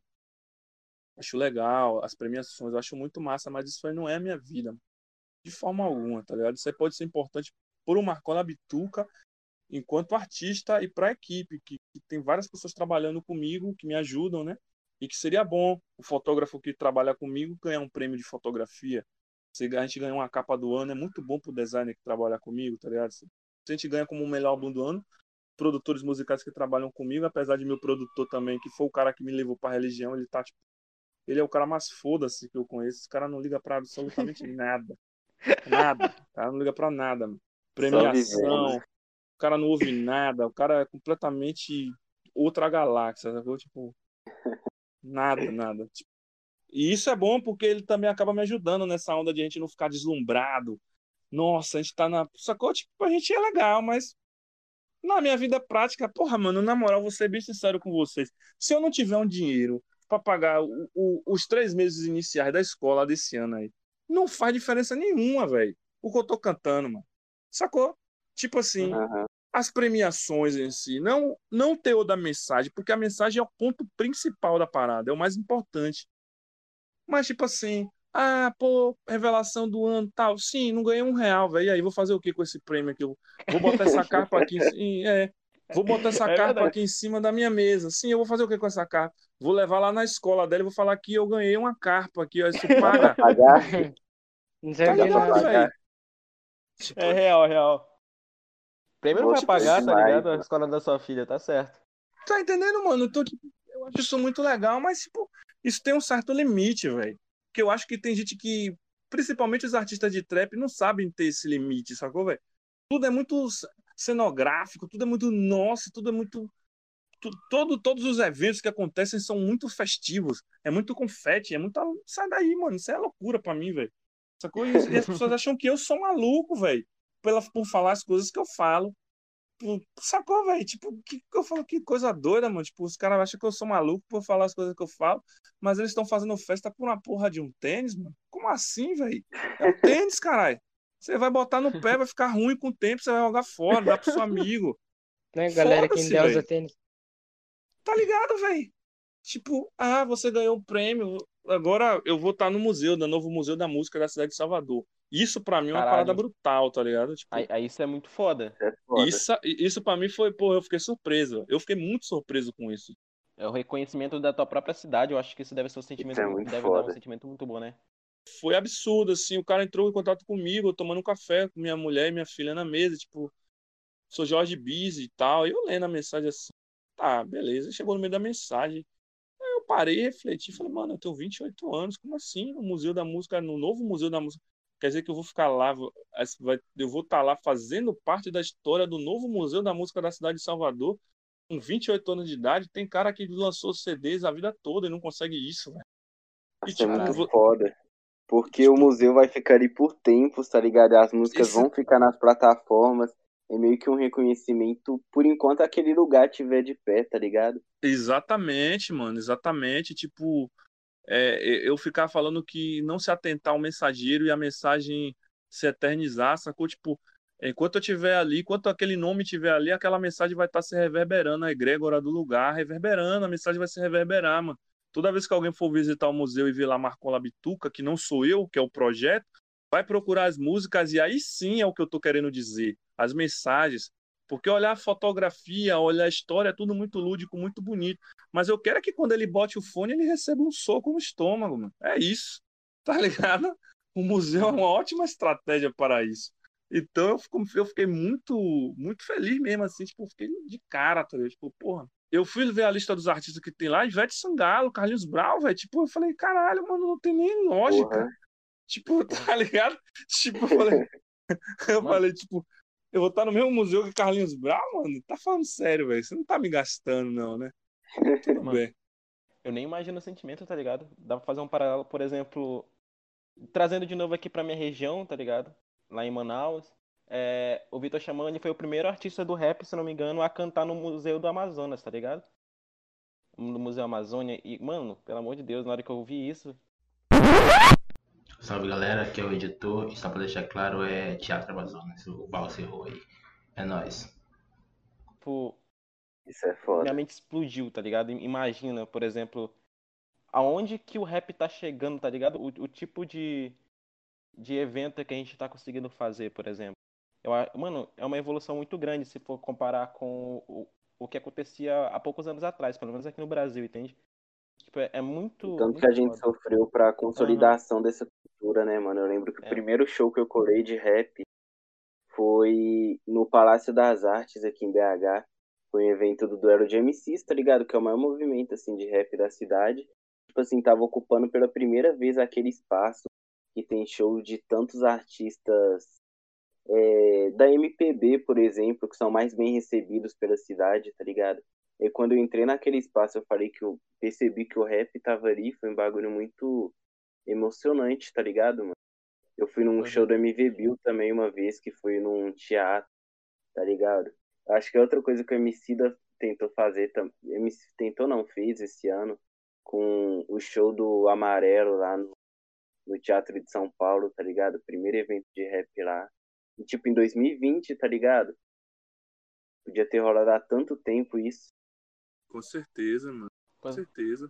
É, é os Ocupar nossos chegando em né, lugares velho? que nunca imaginariam Isso. antes, né, mano? Tá chegando. Exatamente. mano. A gente tá ocupando espaço Exatamente. que normalmente era só espaço de boy, espaço de, de gentinha com terno, etc, tá ligado? Isso é muito foda. Muito, muito foda mesmo. Eu fiquei, pô, fiquei muito feliz assim, velho. Tipo, é muita luta, né, velho? Tipo, é muita luta. Eu vim de, um, de um histórico de música, assim, de muita luta, de muito. de perder muito, ganhar pouquíssimo e perder demais, tá ligado? Tipo, e nos últimos seis meses, graças a meu bom Deus e, e- e muito trabalho da gente aqui, o trabalho al- tá alcançando esses, esses lugares, entendeu? É tipo. Aí o museu foi a premiação do ano pra mim, assim, mano já tá todo pronto assim externamente, os caras já estão fazendo a interna. Deve rolar um coffee break, uma parada assim, né? Que onda, né, mano? Eu fiquei, fiquei surpreso com isso. Uma parada que eu fiquei muito feliz. Assim. Mano, é, sobre esse teu projeto, Marcola Bituca, como que ele surgiu? E por que o nome Marcola Bituca? Conta um pouquinho pra gente aí. Cara, cantar isso é, é muito louco, é engraçado, porque as pessoas sempre acham que é uma coisa muito, muito surpreendente. Tipo assim, essa parada do Marcola foi meu sobrinho que me deu esse nome, velho, é apelido dele. Ele falou: por que, que você não bota Marcola? Eu falei: é, por que, que eu não boto Marcola? Ele é, por que, que você não bota Marcola? Eu falei: é, eu vou colocar. É isso, mano. Essa, por isso que eu botei esse nome. Não tem um. Não tem, Do não nada. tem um. Do nada, do nada, de trocando ideia, moleque de 10 anos. Aí eu falei, pô, é, legal, vou fazer isso mesmo. E o Bituca por causa do Milton, do, do, do Milton Nascimento, né? Eu gosto muito do Milton Nascimento, mas não foi porque eu gosto muito do Milton Nascimento, é que os caras, de uma hora pra outra, começaram a me chamar de Milton, velho. Do nada, assim, os caras, meus amigos. Ó, Milton, e aí, Milton, e aí, Milton? É, mas Bituca. sem motivo nenhum, sem do nada. Só porque eu ouvia muito, velho. Ah, postava muita coisa dele no meu Instagram. Os caras, você parece o Milton Nascimento. Eu falei, não, não parece, parece sim. Não, não parece, parece, pronto. Aí virou Milton, aí pronto, Bituca. Aí ficou. Aí eu falei, pô, eu falei, e não, e a galera ficava perguntando, algumas pessoas, né? "Você- Por que Marcola é alguma coisa com o cara lá do PCC? Eu falei, meu Deus, só de alguém tá me perguntando isso, a minha vida já tá em perigo, velho. Tenho que botar alguma coisa que as pessoas automaticamente me desvinculem daquilo, velho. Tipo, aí ele botou aí o Bituca. Aí, porra, quando uniu Marcola Bituca, ficou esteticamente muito legal, eu falei, ah, genial, pronto. Aí ficou Marcola. Mas é engraçado, né? Não existe um real motivo pra. É, no- normalmente esperam um motivo mirabolante por trás. Ah, isso aqui tem tal significado e tudo mais. Aí é uma quebra de expectativa muito grande quando falar, porque é bonito de se, de se falar, surgir dessa forma, é muito foda. É, e meu sobrinho, não foi nem ideia minha, mano, tá ligado? Tipo, é, Seu nome é Pronto, Marcos? ficou. Seu nome é Marcos? Não tem nada a ver. é meu, nome, meu nome é Marcos. Ah, meu sim. nome e o nome dele. Ah, legal. O nome dele é Marcos por causa de mim, tá ligado? Tipo, pai quem sabe botou- Marcola seja o apelido dele, aí ele só quis botar pra você também. Porque do nada. assim, Exatamente. Aí é, mano. Exatamente. Exatamente, exatamente.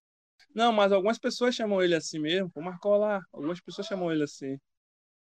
Aí. Só, só quis passar o apelido. É uma forma de tu. De, uma homenagem. Ele fez uma auto-homenagem pra ele. Ele me respeita você, tá muito, ligado? moleque. O moleque me respeita muito. Ele, no, no- na última gravação que a gente fez para em São Paulo, para a transmissão desse, dessa feira internacional de música, né? Ele foi comigo, ele ficou lá, velho. O moleque tem, tem talentoso, mano. Faz beatbox de funk como ninguém. Conhece o mercado de funk todo, canta várias músicas. Tem ritmo, tem flow. Eu fico observando, não fico fazendo, forçando para que ele entre na parada, não. Mas o menino nasceu talentoso, velho. Naturalmente, assim, sacou? Ele consome Canta afinado, esse. Canta afinado nos beats de funk. Ouve meu, todos os meus discos, sabe? Canta várias músicas. Eu- fa- Falando nisso, como que tua família enxerga teu trampo, mano? hoje enxergam de uma maneira mais legal, sacou, mano? Tipo, minha mãe, principalmente, meu pai, minha, minha mulher sempre me deu muito apoio, mas hoje, enfim, hoje é praticamente parte do processo, né? Hoje, hoje é mais legal, mano, mas já foi bem mais difícil, assim. É difícil, né, velho? Você dizer que você é, tentar convencer sua, sua família de que você vai é, tentar viver um processo artístico num, num, num país como esse, que desvaloriza a cultura pra caralho? Tipo, eu, moleque, tipo, sei lá, 17 anos, minha mãe não aceitava de jeito nenhum, não tinha nem lógica, não tem nem como.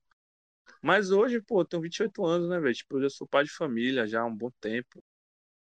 Então, não tem mais o que. não- já não havia mais o que dizer e as coisas começaram a dar resultado, né, velho? Graças a Deus, finalmente, quando as coisas começam a dar resultado, as cobranças vão diminuindo.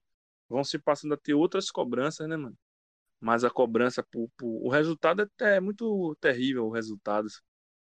Você tem que dar resultado. Tem que dar resultado, senão não tá prosperando, entendeu? As pessoas têm muito essa viagem de que, ah, não, o cara não tá. Só que é tipo assim, né, velho? Tipo, as contas não param de chegar, né, meu? Não adianta estar fingindo que tá dando tudo certo dentro da música se eu não, te, não ganhei um real com isso, sem condição de pagar nada com. Tá entendendo? Uhum. Então Ué. não faz sentido. A galera, pô, tipo assim, de, desde que eu lancei o disco de lá pra cá, a minha campanha toda de, de ir ao show livre foi toda de crowdfunding, né? Tipo, toda financiada. Eu, eu, eu entrei com pouquíssimo dinheiro pra me levar até São Paulo e eu desloquei uma banda inteira, velho, pra gravar aquele show, né? Gravar o show livre. Tipo assim, a minha passagem, a passagem de Marcelo foi o Miro, que é o tecladista, que pagou. O Miro é como se fosse o meu pai na música o Miro, o tecladista, ele é muito mais velho, é o cara mais velho da banda, é como se fosse meu pai na música. Ele também me deu dinheiro para produzir o disco, comprou as passagens da gente. O cara é, enfim, fantástico, assim, ser humano fantástico. Aí a gente ganhou outras passagens, né? A passagem que eu comprei mesmo com meu dinheiro foi a de Didoné, do percussionista. E o resto tudo foi financiado. O aluguel dos equipamentos que a gente pegou lá em São Paulo, do, do, da, de percussão, para o Didoné tocar o hostel que a gente ficou é, foi tudo financiado pela galera. Outras despesas assim do próprio show livre, né? Porque o show livre não te cobra para tocar. O show livre cobra o valor dos profissionais que vão trabalhar no dia. E é uma equipe muito competente e é 3 mil conto, mano. 3 mil conto, a gente, a gente fala, porra, é 3 mil reais, né? Muito para uma apresentação. Eles fazem um convite se você tiver grana para pagar os caras, você vai. Se você não tiver, você não vai, mano. Eles fizeram um convite, eu falei, pô, vou participar, vou dar meu jeito. E eu já queria fazer muito show livre, né, velho? Aí eu fui, fiz aquela correria toda, a gente fez um crowdfunding. Tem uma amiga que me ajudou muito, Graziele Zahara, ela me ajudou bastante mesmo assim. Ela e a irmã dela, né, Priscila, me ajudaram, fizeram uma campanha internacional com os amigos que moram, os amigos delas que moram na Alemanha. Foi uma galera que também me mandou um dinheiro qualquer qualquer 5 euros que os caras mandam que viram muitos reais, né? Porque nossa moeda é muito desvalorizada. Então, na época que tava se fazendo isso daí, acho que deu quase 500 conto de, de, de com pouquíssimas pessoas doando, sacou? Lá fora. E aqui também. Até os meus clientes da época do Tribunal de Justiça doaram, velho, me deram dinheiro por fazer essa parada. Tipo, eu falei, pô, que onda, né, mano? Tipo, os caras que eram meu cliente, tipo, advogado, tipo, assessor de, de desembargador, uma galera que tem grana, assim, que trabalha, que tem um dinheiro e já me conhecia de, de, de vendas e tal, gostava de mim me mandou um dinheiro para fazer esse projeto. Fiquei, fiquei viajando, assim, o desempenho do disco para além da questão de números, assim, de Spotify, diz essas paradas. Foi brutal, velho. Ficou tipo, todos os jornais principais da minha cidade falaram desse disco. Correio, A Tarde. E, por exemplo, eu, eu fiquei sabendo, eu tava, esses dias agora eu tava dormindo, dormindo não, eu tava assistindo Netflix aqui na sala. Meia-noite. Aí o DJ Mauro Telefone que sou me mandou mensagem no WhatsApp. Mano, me manda aí um áudio falando isso, isso e aquilo outro. Eu falei, agora, mano, ele agora. Falei, pra quê, velho? Não, essa música vai estar na mixtape de fim de ano do Correio lá. Tipo, falei, mano, Caralho. como assim minha música vai estar na mixtape do jornal, velho? No, no mix, o jornal vai lançar uma mixtape, ele é eu que tô fazendo. Aí eu vou botar você lá, velho. No dia 30 vai ser lançada. Então no Natal vai estar tocando Marcola Bituca. Na... No ano novo vai tocando Marcola Bituca nas casas. Eu falei, pô, que viagem desse maluco. Mano, e sobre projetos futuros? Já, já tem alguma produção? Eu vi que você lançou Sigam um dia desses. Que eu acho que foi o primeiro dia que a gente combinou pra gra- gravar, mas só que Isso, se prolongando o tempo exatamente. por conta de imprevisto. Pois é, mano. Eu ainda não tive tempo de ouvir, ainda não ouvi. Como que tá? Tá tendo um recebimento bom do público? Tá, tá tendo, tá tendo. A média de plays é sempre a mesma, assim, mas a, a- o que acontece depois é que eu fico chocado, né, velho? Essa faixa, por exemplo, tem 200 plays no YouTube, mas vai tocar na mixtape do jornal, sacou? Tipo, ó que coisa Uhum. completamente antagônica, sacou? Tipo, a galera vê sucesso se tivesse batendo um milhão de, de streams, mas, tipo assim, eu vou tocar, minha música vai tocar no maior jornal da minha cidade, velho. Tipo, sacou? É comple- Velho até demais pra ser Salvador. O oceano imenso eu nunca vejo fim. Sou jovem até demais pra morrer. Dessa vez é sem punch, é só poesia, é funk. Dá um stop no skunk só pra ir tirar meu voucher, meu vale. Meu passaporte sem sorte é ser punk. Nascer preto é ser culpado e tu aprende a driblar a morte. Eu visto preto e não é luto, é dia de luta, dia de glória. De tanto dia de luta, virei um brigador. Primavera. Completamente Isso é muito desmedido. foda, mano. Mostra como É. às vezes nem só os números das redes sociais dizem tudo sobre um o trabalho de um artista, tá ligado? Exatamente, mano. Eu fico, eu, eu, eu comecei a obs- a observar isso partindo de dois pontos. O primeiro é uma banda chamada Afrocidade, que é uma banda da minha, não é da minha cidade, é uma cidade aqui do lado, que é Camaçari, mas é muito perto de Salvador. E eu sou amigo desse vocalista há um bom tempo, do Macedo. O que eu observei, por exemplo, é que tipo assim, o Afrocidade não, o, Afro, o Afrocidade tem dois projetos lançados. Um EP chamado Cabeça de Tambor, que deve ter uns 70 mil plays no YouTube, e o, o, a versão ao vivo desse EP no show livre. Eles gravaram. Não tem mais nenhum material lançado nesse sentido assim, deles mesmo. Assim, tem participação, mas no canal deles não tem. Esses caras, se eles fizerem. Hoje é o quê? Quarta-feira. Se eles disserem que eles vão tocar no domingo em Salvador, no Pelourinho, que é um espaço que tem vários. São um, um lugar onde tem vários espaços, que é o Pelourinho.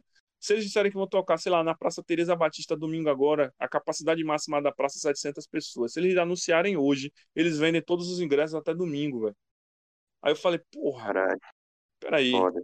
Os caras não tem nem 100 mil plays numa, num EP no YouTube, mas os caras conseguem botar 700 pessoas na cidade numa casa daquele tamanho, velho. Tipo, num espaço, num espaço cultural daquele. Eu falo, os números então mentem. Então quer dizer que os números não representam necessariamente o que é viver de música, velho. Em contrapartida, eu tenho um outro artista que eu não vou falar, porque, porra, seria muito, sacou? Seria muito falta de ética de falar uma parada dessa, o nome do rapaz. Mas, tipo, ele já botou mais de um milhão de views em várias músicas. E se esse cara fizer um show em Salvador com 20 pessoas, não vai 10, velho. Tá ligado, mano? Tipo, Uhum. não vai. Não vai como não foi. Não é uma coisa que me disseram, que eu sei porque eu vi. Tô A ligado. capacidade máxima da casa de 5 pessoas e o cara não conseguia botar 30, velho. Aí eu falei, porra, eu não quero ter um milhão de views no YouTube e não ter um show com 30 pessoas, velho. Não tem nem lógica isso aí, mano.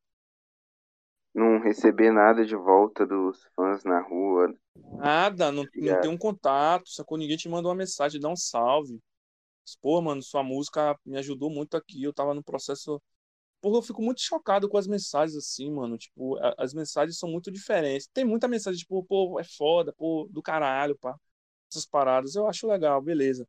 Mas, tipo, tem mensagem de, de- que os caras entendem, a galera entende o que eu tô falando ali. Tu consegue ter uma certa compreensão, sacou, velho? Pô, Aham. mano, você me ajudou na minha depressão, eu tava muito mal, mano. Tipo, o, o outro cara que tá lá em Portugal, porra, mano, na moral, você, eu tava me sentindo muito sozinho aqui, velho. E, de certa forma, me senti um pouco próximo da cidade por causa de você. Tipo, é, é uma parada foda, assim, de se ouvir, sacou, velho? Não...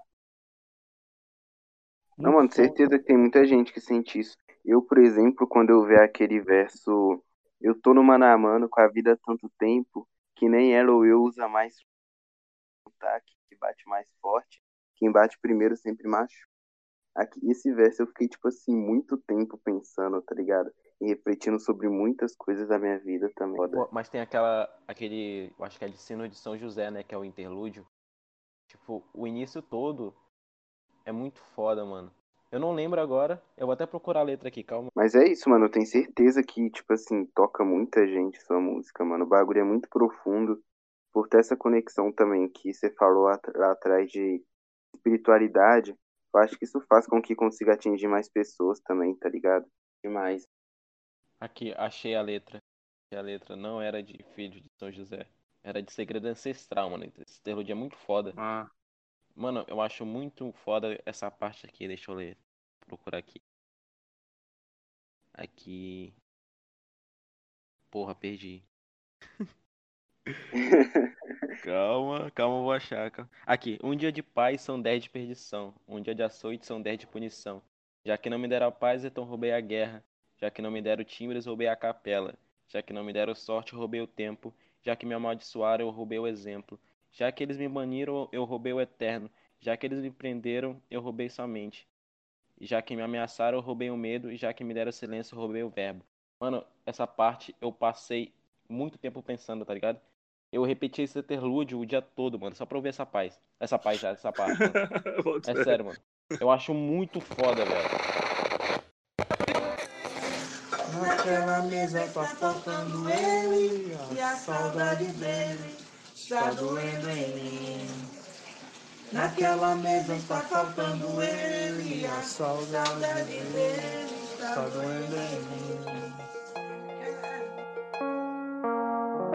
Nós fomos expulsos do paraíso. Provamos o gosto amargo do fel. Agora eles me chamam de bandido. Só porque te fiz feliz quando roubei o céu. E agora eles me chamam de ovelha negra, o bastardo rebelde. O que questiona, o meio é o que te liberta, amor. E a certeza é o que te aprisiona. Eu sou a flecha com mil alvos, mas não sou a sorte. Um dia no ouro, são dez anos no cobre. Um dia de paz, são dez de perdição. Um dia de açoite, são dez de punição. Já que não me deram paz, então roubei a guerra. Já que não me deram timbres, roubei a capela. Já que não me deram sorte, eu roubei o tempo. Já que me amaldiçoaram, eu roubei o exemplo. Já que eles me baniram, eu roubei o eterno. Já que eles me prenderam, eu roubei sua mente. Já que me ameaçaram, eu roubei o medo. Já que me deram silêncio, eu roubei o verbo.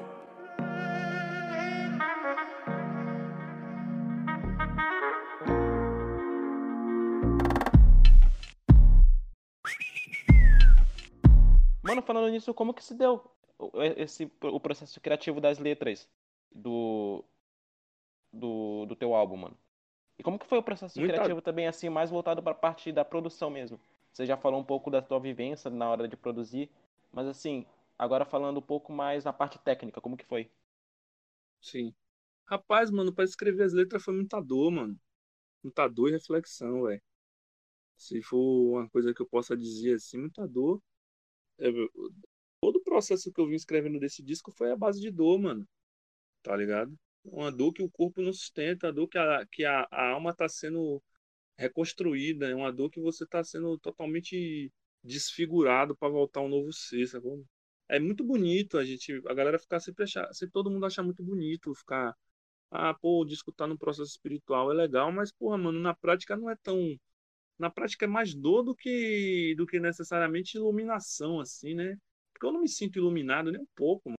Eu me sinto um cara qualquer, igual a todos vocês, na minha vivência, aprendendo. Aprendendo muito mais do que falando, na- aprendendo muito mais calado do que falando. Então, muita dor, mano. Tipo, é, minha mãe teve Covid, mano, no início. Aí eu ainda fiquei mais alguns dias sem produzir no início do disco, né, logo de abril, assim, no máximo pra abril. Minha mãe teve Covid e pneumonia. Minha mãe ficou muito doente. Minha mãe abriu impulso no corpo inteiro, velho. E eu tava produzindo disco durante esse processo, de, de casa, gravando umas guias, pegando as paradas, refazendo umas letras, alguns pontos de algumas letras e indo gravar na medida do possível, tipo, depois de um período de tempo. Mas ela ficou doente levei ela no hospital algumas vezes, que eu levei ela no hospital algumas vezes para fazer alguns exames e tal.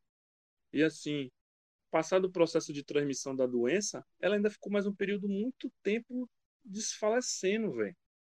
Sacou? Tipo, eu achei que minha mãe fosse morrer de verdade, assim, é, encerrar essa existência. Mas eu passei por esse momento, por incrível que pareça, mano, conscientemente tranquilo, velho. Sofri, claro, porque tem que sofrer, porque a vida é assim, velho. É, essas coisas precisam ser ensinadas. Esse, né, esse momento da vida onde a gente vive, que não acontece dor e reflexão, não existe. Isso é uma fantasia. Mano. A gente aprende a viver e, e, consegue ter êxito e triunfo é na dor. Não é na, na, no, na festa. Ninguém é. tem triunfo tomando uma cerveja com os amigos, não. É, mano, é massa aquilo ali. E, tipo, aquilo ali é massa pra. Pode falar, mano. Pode, pode, pode, pode não parecer. Não deveria ser certo, tá ligado? Mas esses momentos de dor, querendo ou não, eles são. Assim. São um gatilho pra criação, não é não? Porque. Com toda certeza, mano. Porque. Há uns quatro anos, tá ligado? Já faz quatro anos que, que a minha mãe faleceu. Aí, tipo, nesse tempo que eu, que eu tava muito, muito, muito fudido da cabeça por, por causa disso, eu me apeguei assim mais em poema e tudo mais, tá ligado? Então eu imagino que. Eu não imagino, então eu tenho certeza que esses momentos assim, difíceis, tá ligado? São os melhores momentos, assim, o que sai mais coisas, tá ligado? Mas você consegue produzir de uma forma melhor porque tem uma carga de sentimento muito grande. E a gente percebe isso bastante na, na, na, no teu último álbum, Os Últimos Filhos de Sião, é, tá ligado? Ô, mano, eu acho que eu até falei disso aqui em um episódio que a gente tava trocando ideia, que, tipo assim, eu sou MC também. E os momentos que eu, tipo assim, as músicas minhas que eu mais gosto, tá ligado? São as que eu escrevi nos momentos mais difíceis, tá ligado? Que eu falei, nossa, o que, que eu tô fazendo aqui? E, tipo assim, meio que pra liberar tudo isso, tá ligado? A arte é um refúgio muito forte, tá ligado? Que às vezes as pessoas nem conseguem ah, entender eu, eu, o, o, o, quão dolorido foi escrever aquilo, tá ligado? Porque você conseguiu mudar, tá ligado, seu pensamento durante esse processo. Dizem que os poetas são tristes, né, mano? Já fala, né? Os poetas são tristes, velho. Então, tipo uhum. assim, esse disco, o processo criativo dele, todo mundo acha que foi uma coisa assim, pô, bacana. Como foi o processo criativo? Foi muita dor, velho, tá ligado? Tipo, eu consegui resumir em uma em frase e minha vida tem sido assim, não de dor no sentido nesse momento, não de dor no sentido de que está acontecendo um, um, alguma coisa na, no meu âmbito pessoal, de familiar. Minha mãe está bem demais, graças a Deus, minha família, minha mulher, todo mundo bem, meus amigos mais próximos assim, todo mundo está bem. Mas tipo assim, quando eu falo de dor e reflexão, é, do que dos eventos como chegam até a mim e a maneira que eu lido com eles, tá ligado? Só que naquele momento de produção do disco, de produzir e escrever as letras, tava um momento de dor muito maior do que eu tô agora, mano, de dor e reflexão, de um momento de, de é, praticamente de desespero, sacou, velho? Tipo, de março. Diz, não, eu vou ser bem honesto com vocês, esse meu ano inteiro, de dezembro a dezembro agora, depois do disco melhorou muito, muitas coisas, mas os, os seis primeiros meses eu tava no olho do furacão, velho, no olho da tempestade, assim. Esse disco foi um triunfo pessoal por conta disso, sacou? Tipo, eu tava no olho do furacão. Não tinha. É, é todos os dias pareciam dez anos em um dia.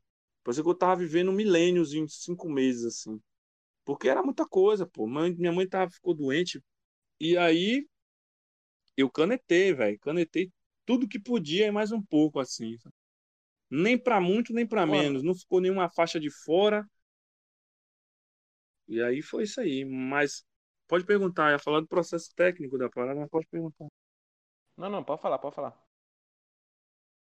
É, pô, musicalmente falando, quando a gente começou esse projeto lá em 2019, dezembro de 2019, a gente já tinha decidido que seria uma coisa mais pro groove arrastado. Isso foi a primeira coisa que eu sabia.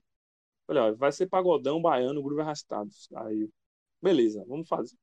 A gente começou a esboçar um trampo aqui, esboçar outro ali, tal, gravou umas guias e deixou lá o projeto. Quando voltou agora, que a gente voltou a produzir em 2020, os escopos de alguns projetos já estavam prontos. Aí a gente sabia de onde é que tinha parado e onde tinha que continuar. Se não me engano, tinham três músicas. E a primeira música que eu gravei desse disco foi Sansara. Tipo, Sub-Zero, Gelou no Inferno, Homem Sem Medo, Homem Devendo Algum Dinheiro, Três Meses de Escola para ser exato, eu tô me virando. Pra você ver que o que eu tô falando a vocês aqui na entrevista é exatamente aquilo que eu tava cantando. E eu só tô tendo Eu vi certeza essa, agora porque eu Muito foda. foi a primeira música que eu escrevi desse projeto, logo depois do meu episódio, né? Da tentativa de suicídio. Foi a primeira música que eu escrevi, foi essa, Sansara. E escrevi isso porque eu estava na frente da escola com minha filha, com um celular emprestado, pedindo para que minha mulher mandasse alguém com guarda-chuva para eu me buscar ela, porque a gente já tinha mais de uma hora e meia numa chuva torrencial, velho, na rua. E aí foi dali que eu, que eu tirei aquele refrão. E ela não atende o celular. Por causa disso, tá ligado? Tipo, eu ali, ali eu vi, eu falei, mano, eu tô no inferno, velho. Se eu não tiver força pra sair daqui, eu vou me matar mesmo na segunda tentativa. Com ela na mão, assim. Se eu não tiver força pra sair daqui, eu, não- eu vou me matar mesmo, porque eu não, eu não suporto mais essa parada. Pra mim já deu. Essa vivência de, de artística me tirou toda a minha vontade de existir.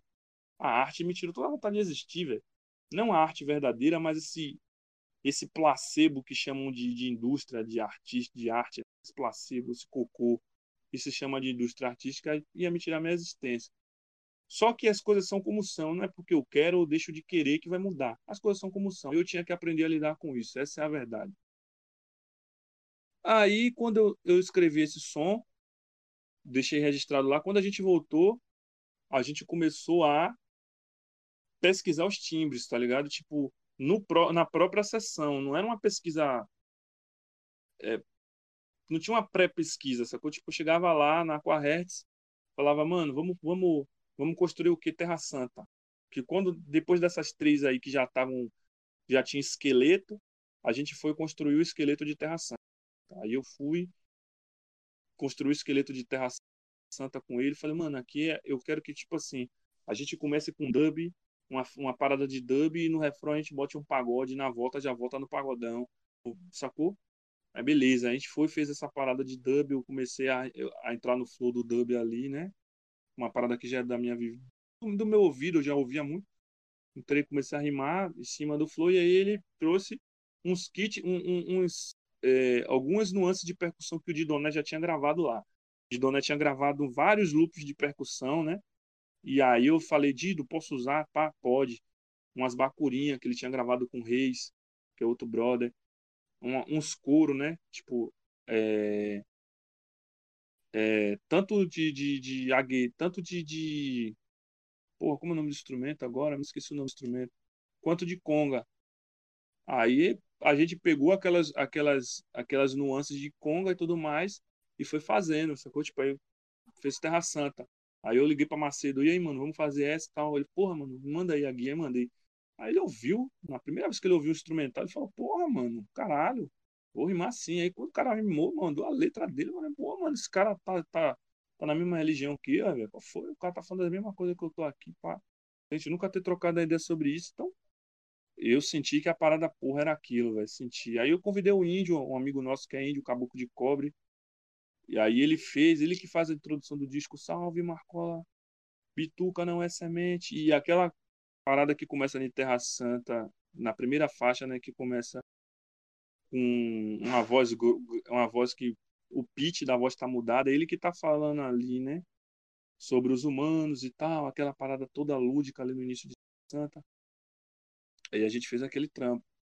Já tinha gravado a com o Rincon, já nesse episódio a gente já, tá, já tinha gravado com a do Rincon, então faixas finalizadas no processo já tinha Terra Santa e Quebra-Queixo com Rincon. Aí as outras três faixas que a gente já tinha produzido no ano passado, os esqueletos, eu fui lá e regravei todas, na, valendo, tudo em um dia. Aí já tinha metade de um disco, falei, pô, beleza. Aí fui pra. é, acho que as duas.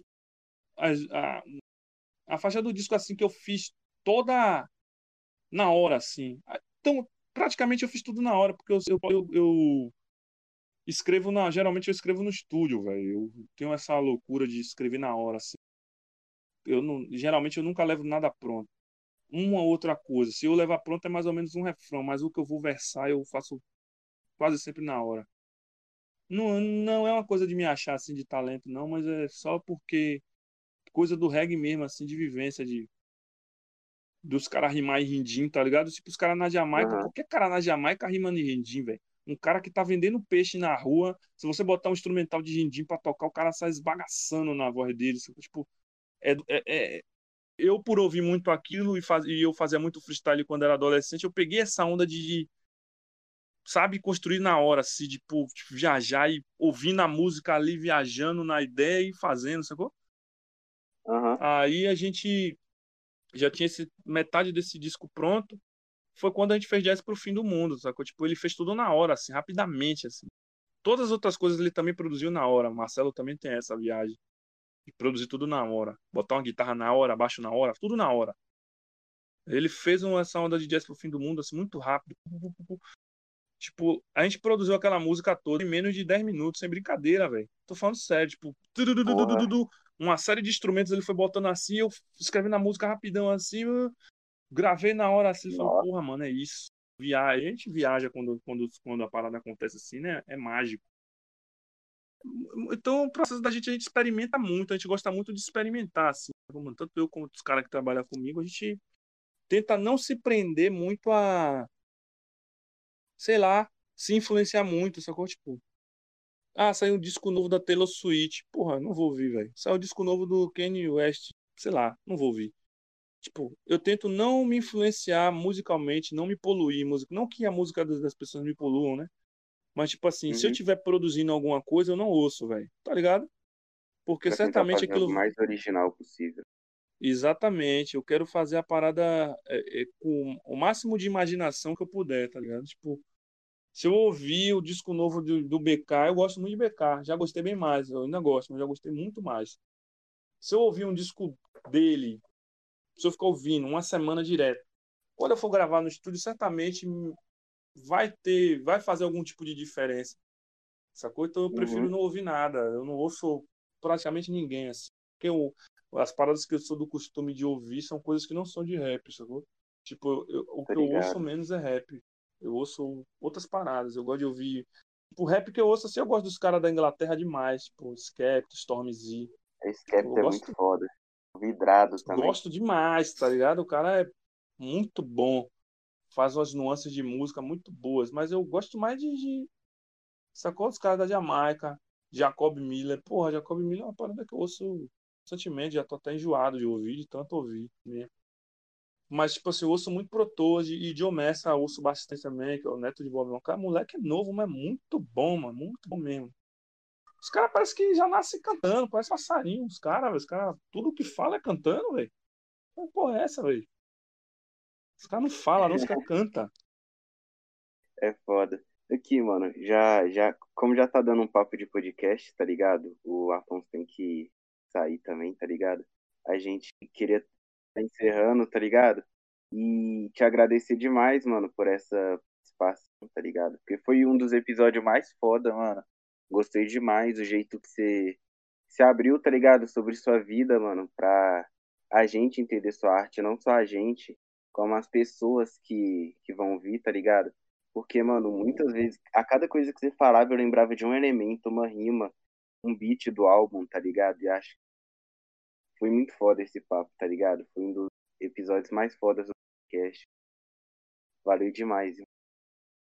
Eu que agradeço, família. Agradeço demais o convite, mano. Fico muito feliz de estar participando.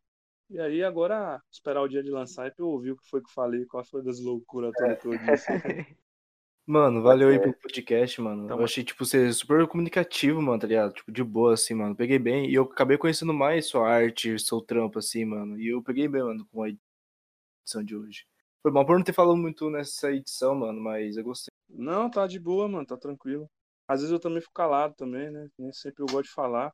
Eu já tinha até decidido também que eu não ia ficar dando mais tanta entrevista, porque teve uma das entrevistas que eu dei que o cara não falou, não falou absolutamente nada que eu disse, tá ligado? Tipo, o cara Nossa, é politizou, o cara politizou totalmente a minha ideia, mano. Tipo, sacou? Não- e pra mim não é ter esse negócio de, de, de- ah, porque politizou para o lado da esquerda vai ser bom. Eu não quero ser politizado para lado algum, mano. Não tenho o meu Aham. lado, é, eu vou entregar a mensagem a quem eu tiver que entregar, sacou, velho?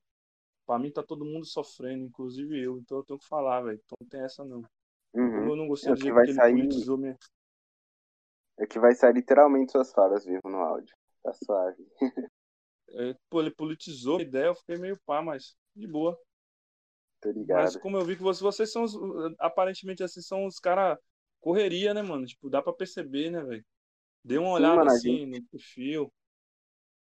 A gente tá tentando fazer um bagulho pelo rap, tá ligado? Que é uma paixão de todo mundo aqui. E a gente se conheceu pela internet mesmo, tá ligado? A gente é de locais diferentes. BH, São Paulo, Amazonas, tá ligado? Então, tipo assim, rolou essa conexão. E a gente tá tentando fazer alguma coisa pelo rap da melhor forma possível. Divulgar os artistas, conteúdo assim, da é forma gente- underground, tá ligado? Tá ligado? É, e É porque, querendo ou não, o público, tipo, dá mais. Acompanha mais quem é mainstream, assim, não quem é under- underground mesmo, tá ligado? Aí a gente quer meio que quebrar isso, mano. Até as próprias páginas de Com divulgação, certeza, tá mano. ligado? Tipo, as páginas que, que serviriam pra, pra dar uma divulgação maior pros artistas, muitas vezes acabam meio que focando só num nicho, tá ligado? Em alguns artistas específicos esquecem pessoas assim que estão fazendo um trabalho muito foda e tá ligado? Tipo, e não tem o, mesmo a mesma essa mesma vantagem de ser divulgada por páginas grandes, tá ligado? Então a gente meio que te- criou todo esse projeto pra, pra tentar alterar esse quadro. Pegou a visão? Com certeza, velho. Eu, eu, eu fiquei. Eu fico sempre com vontade de estar trabalhando assim quando eu vejo que pessoas têm uma intenção real de fazer mudança, sacou? Tipo, e aí, pô, se for pra ser mais do mesmo, velho, pra melhor não fazer, tá ligado? Tipo, os artistas que não chocam, sacou, mano? Um- um- um- uns jornais, umas mídias, uns blogs que, que publicam a mesma coisa.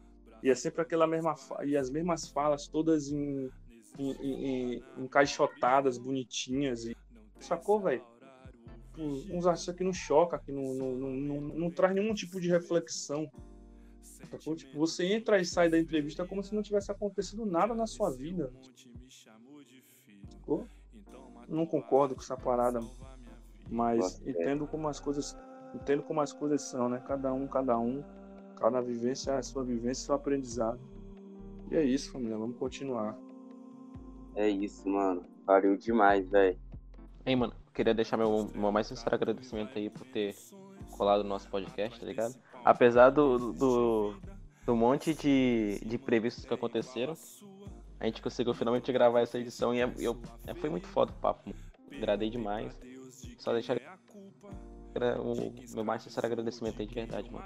Qualquer coisa a gente tá aí, só mandar uma DM, mandar um salve pra gente que a gente resolve se precisar da gente, tá ligado? E é isso. Valeu, rapaziada. Obrigadão, velho. Deus abençoe vocês aí. Vamos que vamos, mano. Vamos cuidar da nossa família, da nossa saúde e vamos continuar. Fé, meu mano, fé. É, Deus abençoe, irmão. Valeu. Valeu demais. Valeu, irmão.